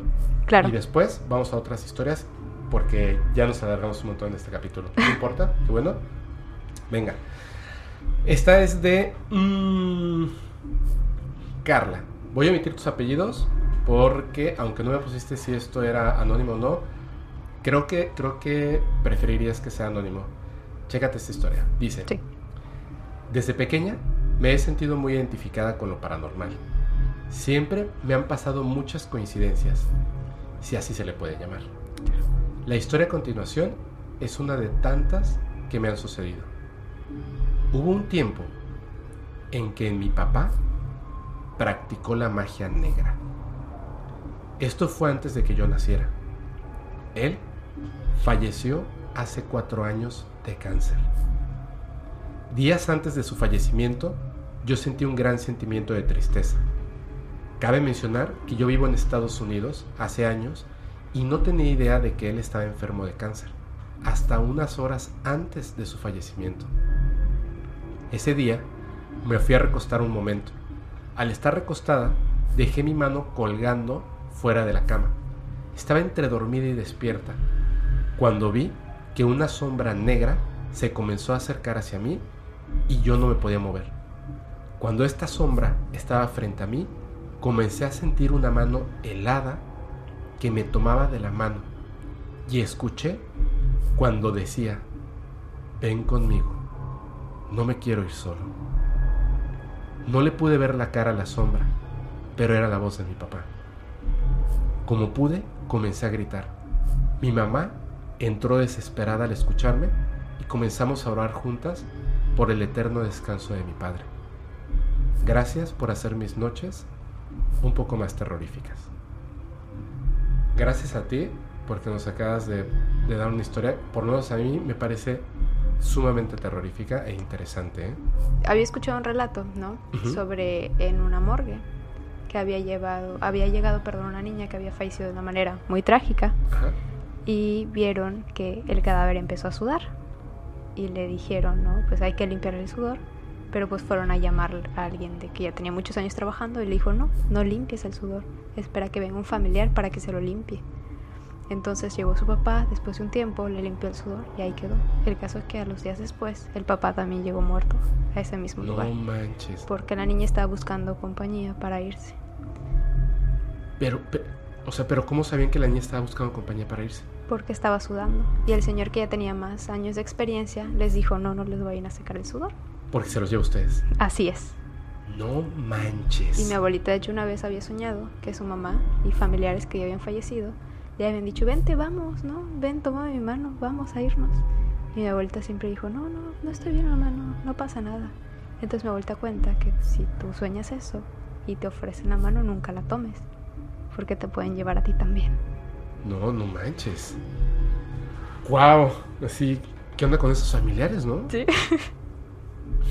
Siento que, que- que cada quien tiene como a lo mejor una forma distinta de ver la vida y a- nos parece súper escandaloso, pero a lo mejor ese otro lugar es... ¿Mejor? No, no mejor. Pero, ¿qué cosas tiene que...? Es que comentabas, ¿no? Que esta niña estaba sufriendo en vida. ¿Qué cosas tienes que haber vivido como para en el otro lado, donde se supone que estás mejor, aún así quieras seguir teniendo la protección de tu papá al grado de, de llevártelo contigo? Claro.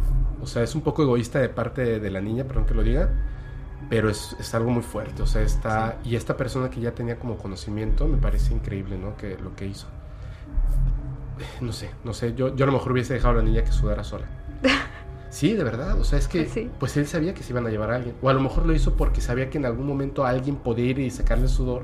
Y Se iban a llevar a alguien que no, no era. no era un familiar de ella. Sí, no era lo que ella pedía. De hecho, y justamente tengo un amigo que trabaja, bueno, está, está haciendo la residencia en el hospital y cuenta que especialmente estos que están dentro de la morgue, ¿no? Donde ven a los cuerpos y así, Sí. que sí le tienen mucho respeto y casi no hablan. Cuenta que en varias ocasiones lo han asustado, que dicen que una vez el guardia estaba bajando las escaleras y escuchó como alguien estuviera ahí, pero el guardia era escéptico y dijo a lo mejor hay alguien que está moviendo las cosas y decidió subir a verlo y se dio cuenta que el cuerpo ya estaba fuera, o sea, cuando en la camilla estaba fuera del, del salón donde está, ¿no? Y Pero no había nadie. No, estaba completamente vacía la universidad. Y él se sacó de onda, dijo a lo mejor me están haciendo una broma. Revisó, sacaron el cuerpo. no había nadie y lo volvió a meter. Y dice que cuando volvió a entrar, volvió a escuchar lo mismo. Cuando volteó a ver, el cuerpo ya estaba de diferente manera. No Y manches. se, es- pues, se espantó y dijo, "Mm, bueno, a lo mejor me siguen haciendo una broma. Él pues se veía escéptico ante la situación. Dijo, hay chamacos aquí escondiendo, escondidos, perdón. Y pues bueno, el caso cuenta que tiempo después a una chava la asustaron también en el baño, que Ujú. que estaba completamente sola en la universidad, quedaban ellos y sus maestros. Y dice que estaba en el baño y que vio como un señor se asomaba en el espejo. No. Y la chava se asustó y así salió del baño. Y esos amigos también dicen que los han asustado. Todo esto en el hospital, ¿verdad? Sí, no, en una universidad. Ah, en una universidad. Ajá. Es que en los hospitales hay Pasan unas tremendas historias. cosas así. Sí. De hecho, perdón que te interrumpa No, otra vez. Mi tía es enfermera. Ajá. Trabajó creo que en qué hospital, no sé si en el Juárez, algo así. Ajá. Entonces ella comenta que pues les to- le tocaba turno nocturno. Entonces estaba ahí una amiga, entonces turnaban de que bueno, tú duermes, yo vigilo a los pacientes y luego yo duermo y así sucesivamente.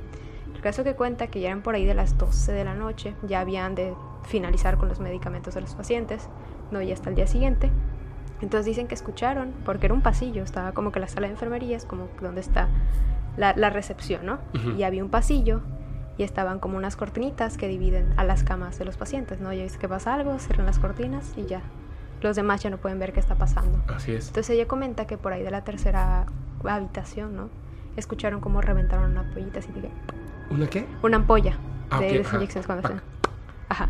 Entonces mi tía se sacó de onda y le dijo a su amiga, ¿escuchaste eso? Y le dijo sí. Y en eso sintieron como un frito, así que les recorrió todo el cuerpo. Ajá. Y pues dijeron, qué raro, ¿no? Y ya después de un rato decidieron acercarse a ver qué era y se dieron cuenta que la paciente ya estaba muerta. No manches. Pero, a ver, ¿y le habían inyectado a alguien? ¿Le había inyectado Nada, algo? No. nada, solo estaban ellas dos. Y te digo esto, estaban ellas en la recepción y después de la recepción pues está el pasillo y ellas ven, tienen vista general hacia todos los pacientes. ¿Escucharon el ruido? El ruido de la ampollita que se rompió porque Ajá. tiene un sonido muy peculiar, Sí, ¿no? De, ampo- de peculiar. ampolla. Ujú. Dijeron, ah, pues qué raro, no hay nadie. Y no le tomaron importancia. Ya después de un rato, cuando fueron a ver, pues ya la mujer estaba completamente muerta. No manches. Wow. Oye, eh, eh, ¿sabes qué? Híjole, es que yo quiero, yo quiero que, que venga alguien que este. Una enfermera. Es que no creo que un doctor quiera venir, pero una enfermera sí. Debe tener unas historias. Un camillero, Sí, un guardia claro. de seguridad, un militar. Si me escuchas y. Oh, ves. Hola, nos ves. Y quieres venir al podcast y estás en Mérida o Campeche o sus alrededores y tienes unas excelentes historias que contar, eres, repito, camillero, guardia de seguridad, enfermera, enfermero, médico o militar, policía, y te, o sea, te atreves a venir y contar estas historias súper fuertes, yo te invito, manda un correo a paranormal.fepo.mx. Yo sé que a todos nos encantaría escuchar esas historias que son increíbles. Mira, ahora voy a pasar a una historia que es anónima, pero es algo como muy de, de esta parte como de Centroamérica, Sudamérica, bueno, Centroamérica, digamos, eh, Guatemala, península de Yucatán y también toda esta parte, pues, este, Ecuador y Shalala, ¿no? O sea, no es como mexicano, es como Latinoamérica y México, ¿no? Y se extiende hasta otros puntos. Se le conoce como los nahuales. Claro. Esta historia es muy rara. Lo mandaron como anónimo y te la voy a leer. Dice así. Tengo un tío. Él se llama Paco. Durante años trabajó en el campo y le han pasado una infinidad de cosas inexplicables. Pero esta es la que más me sorprendió. Él y otros trabajadores del campo, a él y a, otros trabajadores del campo los llevan a lugares donde tienen que trabajar mucho tiempo. Por lo tanto, viajan a otros estados dentro del sur de México. Dicho esto, continuamos. Muy bien. Dice, él nos cuenta que durante uno de esos viajes que hacían, usualmente los dejaban solos durante todo lo que durara el trabajo. Y ya sabes, solos y con poca comida, llega el hambre. Entonces, nos cuenta que uno de sus compañeros se le ocurrió cazar su propia comida que esta persona antes había visto un venadito. Dijeron, uy, vamos a comer carne de venado. Así que se pusieron a buscar para matarlo y comérselo. Se dieron a la tarea y unos buscaban al animal y otros se quedaban trabajando. Entre los que fueron a cazar al animal iba mi tío. Tanta fue su suerte o desgracia porque lo encontraron y lo mataron. Regresaron con sus otros compañeros, ya era tarde. Cuando ellos estaban comiendo, se estaban comiendo al venado, de la nada llegó una persona. Ojo que están en medio de la selva, o sea, no, es- no están en, En un pueblo en o un algo pueblo, así. así, están en medio de la selva, trabajando, o sea, tan lejano que no es posible como llevarles comida a diario. Y Sí. por eso salen a cazar.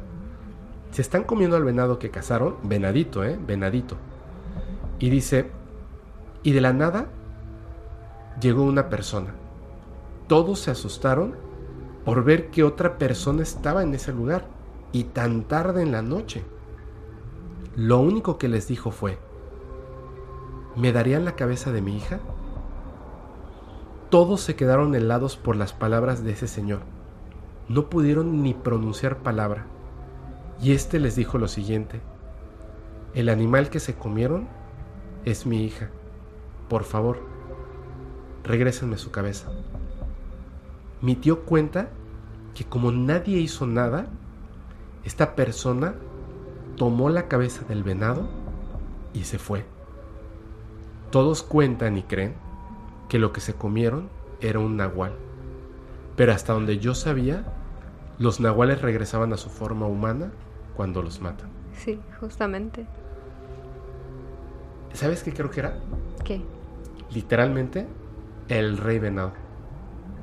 Que es como esta entidad de la naturaleza que se representa por un venado. Sí. Hasta ellos sabían que no debían cazarlo. Y sin embargo lo hicieron. Y sin embargo lo hicieron. Yo tengo una anécdota. Bueno, esto me lo contó mi abuelita, ¿no? Que es como popular en el pueblo de Cauquel.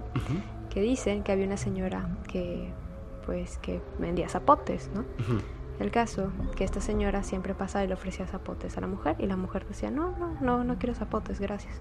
Entonces un día resulta que ella cuando va a sacar pozo en la madrugada, ¿A sacar qué? eh, pozo en la madrugada, a sacar agua en la madrugada en un pozo Ah, que estaba cercano a su casa, Ajá. pues dice que vio un perro y ella empezó a echar el perro y lo pateó y le tiró de piedras, ¿no? Entonces pues recogió su agua, se regresó a su casa. Y al día siguiente que volvió a ver a esta señora que vendía zapotes, le seguía diciendo, cómprame un zapote. Y ella, no, no, gracias, no quiero zapotes. Y estaba insistente de que cómprame un zapote, cómprame un zapote. La señora que no, no quiero este, zapotes, no todo dinero, no importa, me lo pagas mañana, yo te los regalo, agárralos, ¿no? Y la señora dijo, no, no, no voy a agarrar zapotes, gracias. El caso, que un día de tanta insistencia, la señora se molestó y le dijo, ¿recuerdas aquel perro que pateaste y le tiraste piedras? Y le dijo, sí, pues era yo. Y si hubieras comido el zapote te hubieras muerto. No manches. Y justamente te comentaba que hace unos días fui a hablar con un chamán. Y él me comenta que en una madrugada, pues le dieron ganas de ir al baño, entonces salió una albarrada, la albarrada de su casa, y se puso a orinar. Pero en eso escuchó que los perros de la vecina estaban ladre y ladre y ladre y ladre. Entonces él decidió asomar y se dio cuenta que a lo lejos venían como unos perros. Y justamente entre estos dos perros había un perro así grande, como unos 90 centímetros, así altísimo, negro, con ojos de color rojo.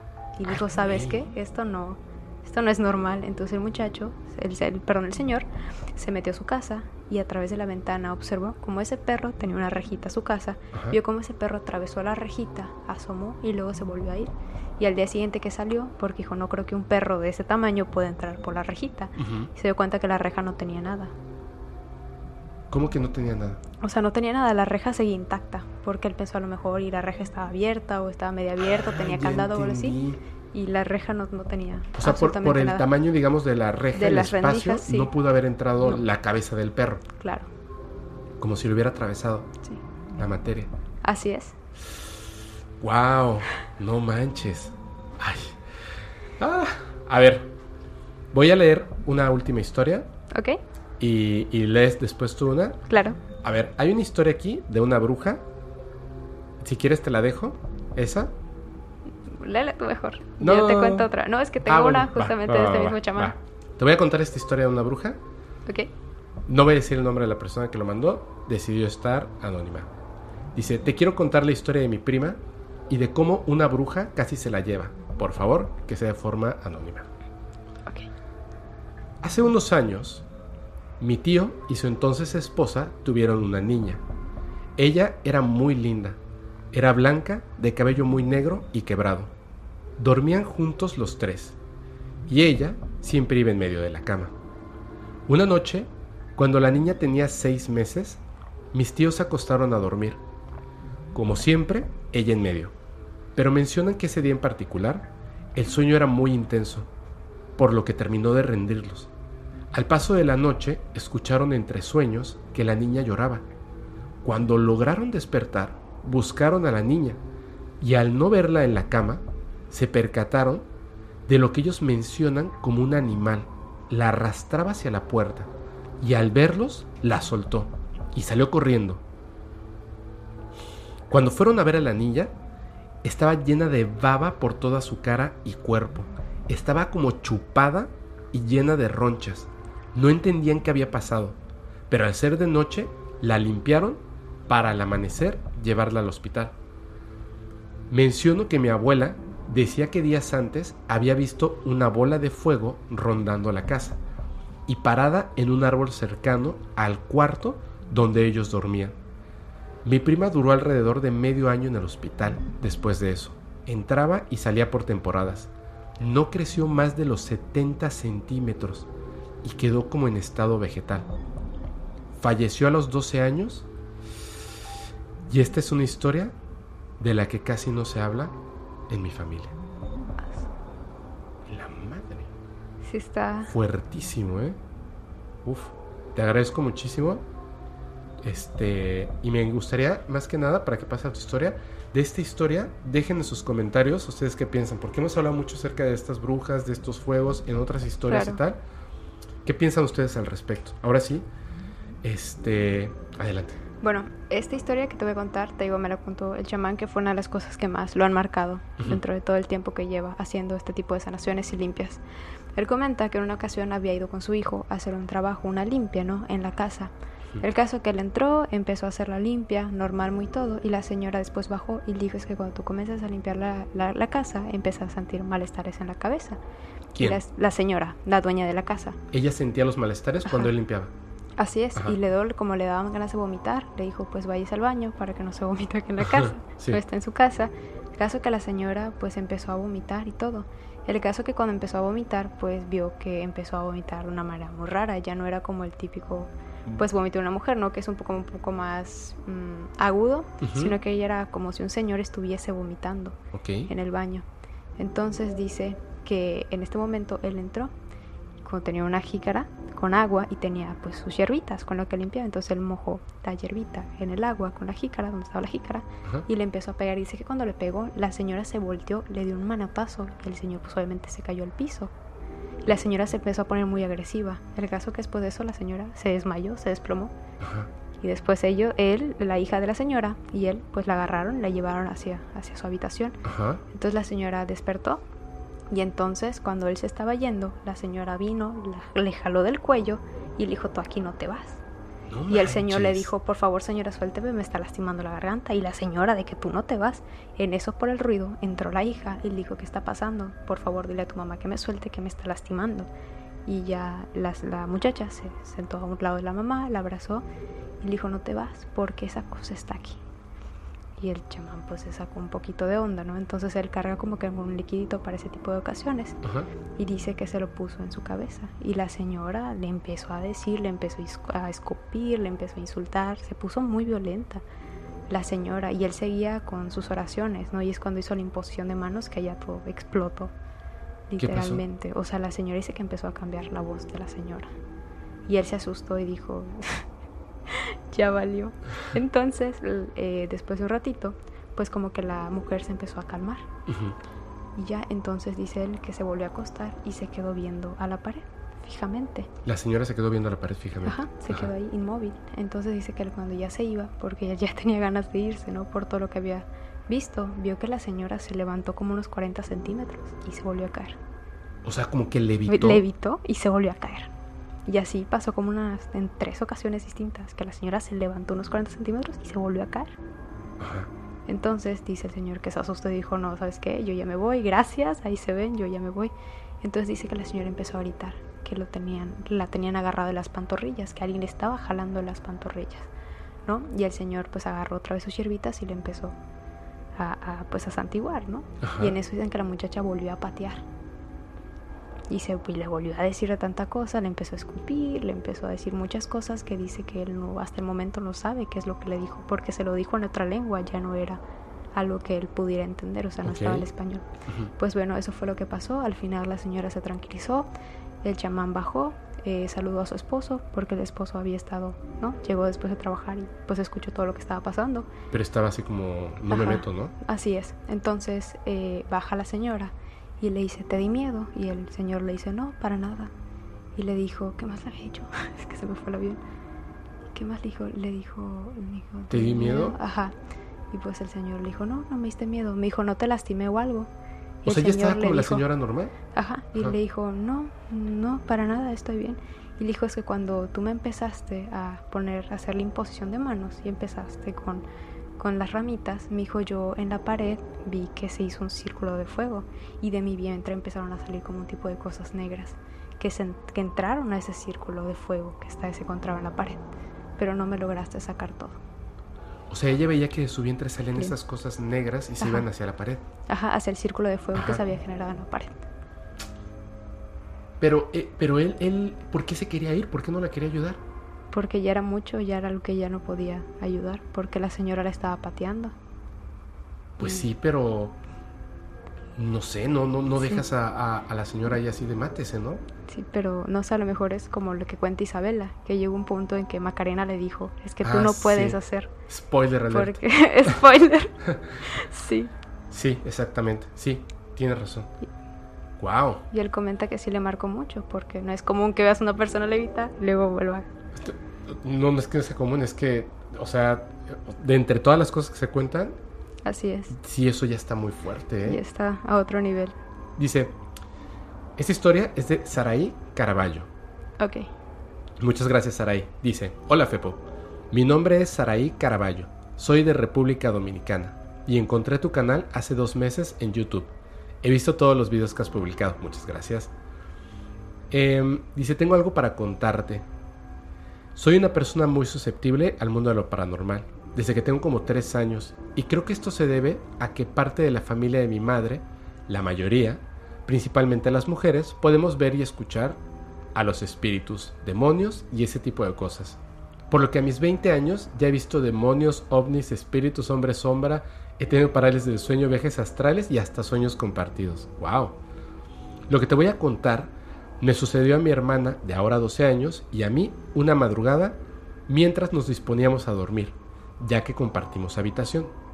Yo suelo dormir y acostarme muy tarde, por lo que ese día no fue una excepción.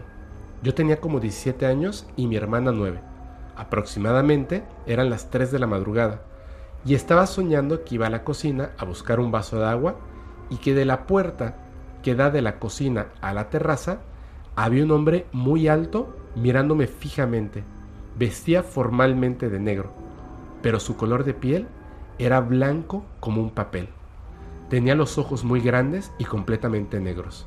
No tenía cabello en la cabeza, cejas o pestañas, y tenía una sonrisa burlona de oreja a oreja en su rostro, con unos dientes muy filosos, como colmillos.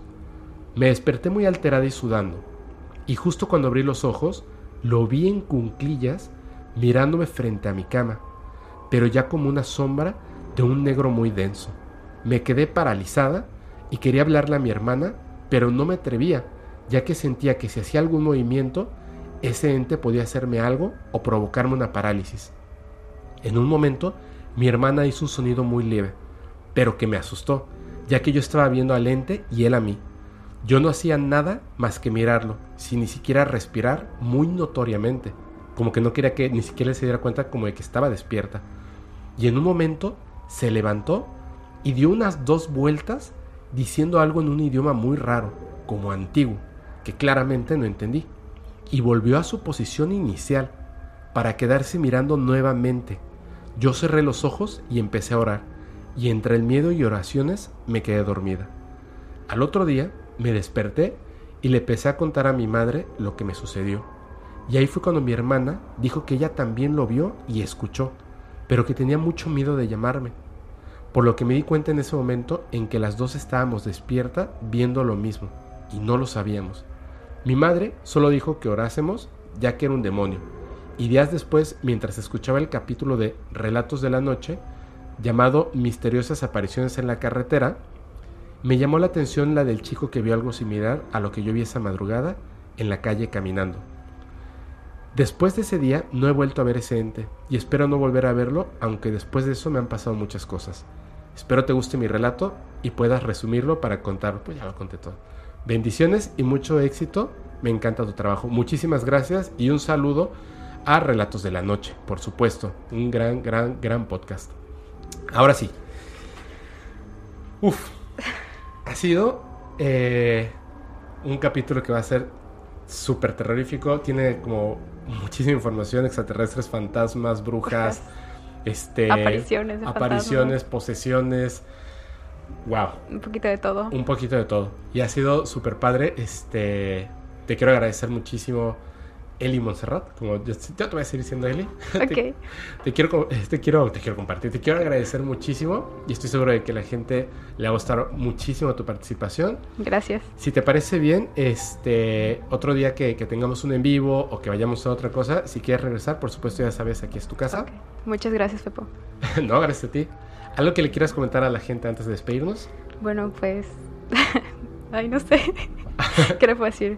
Mm, no sé. ¿Hay hay alguna idea? Sí, diles tus redes sociales para que te vayan bueno, a seguir. mis redes sociales me encuentran en Facebook, Instagram, TikTok y en YouTube como Eli Montserrat. Ok, de todos modos, recuerden, van a estar las redes sociales de Eli Montserrat en cualquier plataforma donde estén escuchando, van a estar ahí. Yo les recuerdo que es muy importante que le den un súper poderoso like a este video si lo estás escuchando en YouTube y si lo estás escuchando o viendo en YouTube en cualquier plataforma, compártelo con amigos y familiares. Yo sé que, eso es bien, bien importante porque nos ayudas a llegar a más lugares y a hacer más grande esta comunidad para que tengamos muchos mejores eh, relatos, historias, investigaciones, invitados, invitadas especiales y mucho más. Vamos a, ya hoy planeamos muchas cosas para esta comunidad paranormal, en la que por supuesto ya formas parte Eli. Y este quiero leer sus comentarios, quiero leer sus nuevas historias, que sé que van a estar fenomenales. Y también te van a dar historias, así que Sí. cuando tú quieras, por supuesto, las puedes compartir aquí. Recuerden que Eli hace en vivos y cuenta las historias también que le manda. Así es. Así que va a estar muy bueno. Eh, les recuerdo cuáles son nuestras redes sociales en YouTube, por supuesto. Podcast paranormal. Podcast Paranormal. Facebook y TikTok estamos igual como Podcast Paranormal. E Instagram. La única diferencia es que en TikTok estamos como Paranormal Podcast. Podcast. Porque ya me habían eh, ganado el nombre. Y en todas las plataformas de podcast estamos en Spotify, Apple Music, Amazon Music y Google Podcast. También todo esto por el servicio de Anchor. Tenemos unas cosas muy especiales. Vamos a ir a buscar ovnis. Si quieres ir, estás súper invitado. Claro, muchas gracias. Me voy a poner bien de acuerdo con Alex y con otros eh, invitados e invitadas para que nos vayamos con un grupo de gente. Lo vamos a hacer en esta ocasión, eh, primero en Mérida, Yucatán, y ya estamos planeando la gira. También vamos a hacer, vamos a ir, no sé si, si fantasmas u ovnis en la Ciudad de México, pero bueno, poco Ok. a poco les iremos anunciando las fechas y tal. Tranquilos porque vamos poco a poco, pero van a estar invitados. Y antes de que nos vayamos, nuevamente te quiero agradecer muchísimo. Gracias, a ti, Gracias. Pepo, por invitarme al podcast. Gracias y estás invitada nuevamente. Ya nos vamos, les quiero recordar, yo soy su amigo Afepo y como siempre, esto es muy importante. Podcast paranormal se disfruta mucho mejor si lo escuchas mientras conduces en una oscura y terrorífica carretera y no tienes a nadie a quien abrazar. Chao.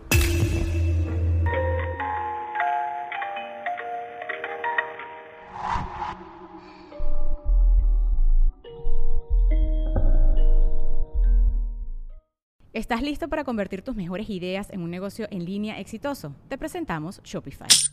Tal vez no lo sabías, pero nuestro podcast More Than Mamis es un negocio y lo empezamos por supuesto para desahogarnos y hablar sobre la maternidad, no para convertirnos en expertas de ventas y del e-commerce. Así que sí, necesitábamos ayuda para vender nuestro merch y poner en marcha nuestra tienda. ¿Y cómo suena con Shopify? Llegó otra venta. Shopify es la plataforma de comercio que está revolucionando millones de negocios en todo el mundo. Ya seas un emprendedor desde tu casa o desde donde sea, Shopify es la única herramienta que necesitas para iniciar, administrar y hacer crecer tu negocio sin dificultades. Con Shopify puedo gestionar pedidos, envíos y pagos desde cualquier lugar, brindándote toda la información y estadísticas de tus ventas al detalle. Regístrate para un periodo de prueba con tan solo un dólar al mes en shopify.com barra sonoro, todo en minúsculas. Ve a shopify.com barra sonoro para llevar tu negocio al siguiente nivel. Shopify.com barra sonoro. Lucky Land Casino asking people what's the weirdest place you've gotten lucky? Lucky? In line at the deli, I guess? Aha, in my dentist's office. More than once, actually. Do I have to say? Yes, you do. In the car before my kids' PTA meeting. Really? Yes. Excuse me, what's the weirdest place you've gotten lucky? I never win and tell. Well, there you have it. You can get lucky anywhere playing at LuckyLandSlots.com. Play for free right now. Are you feeling lucky? No purchase necessary. Void where prohibited by law. 18 plus. Terms and conditions apply. See website for details.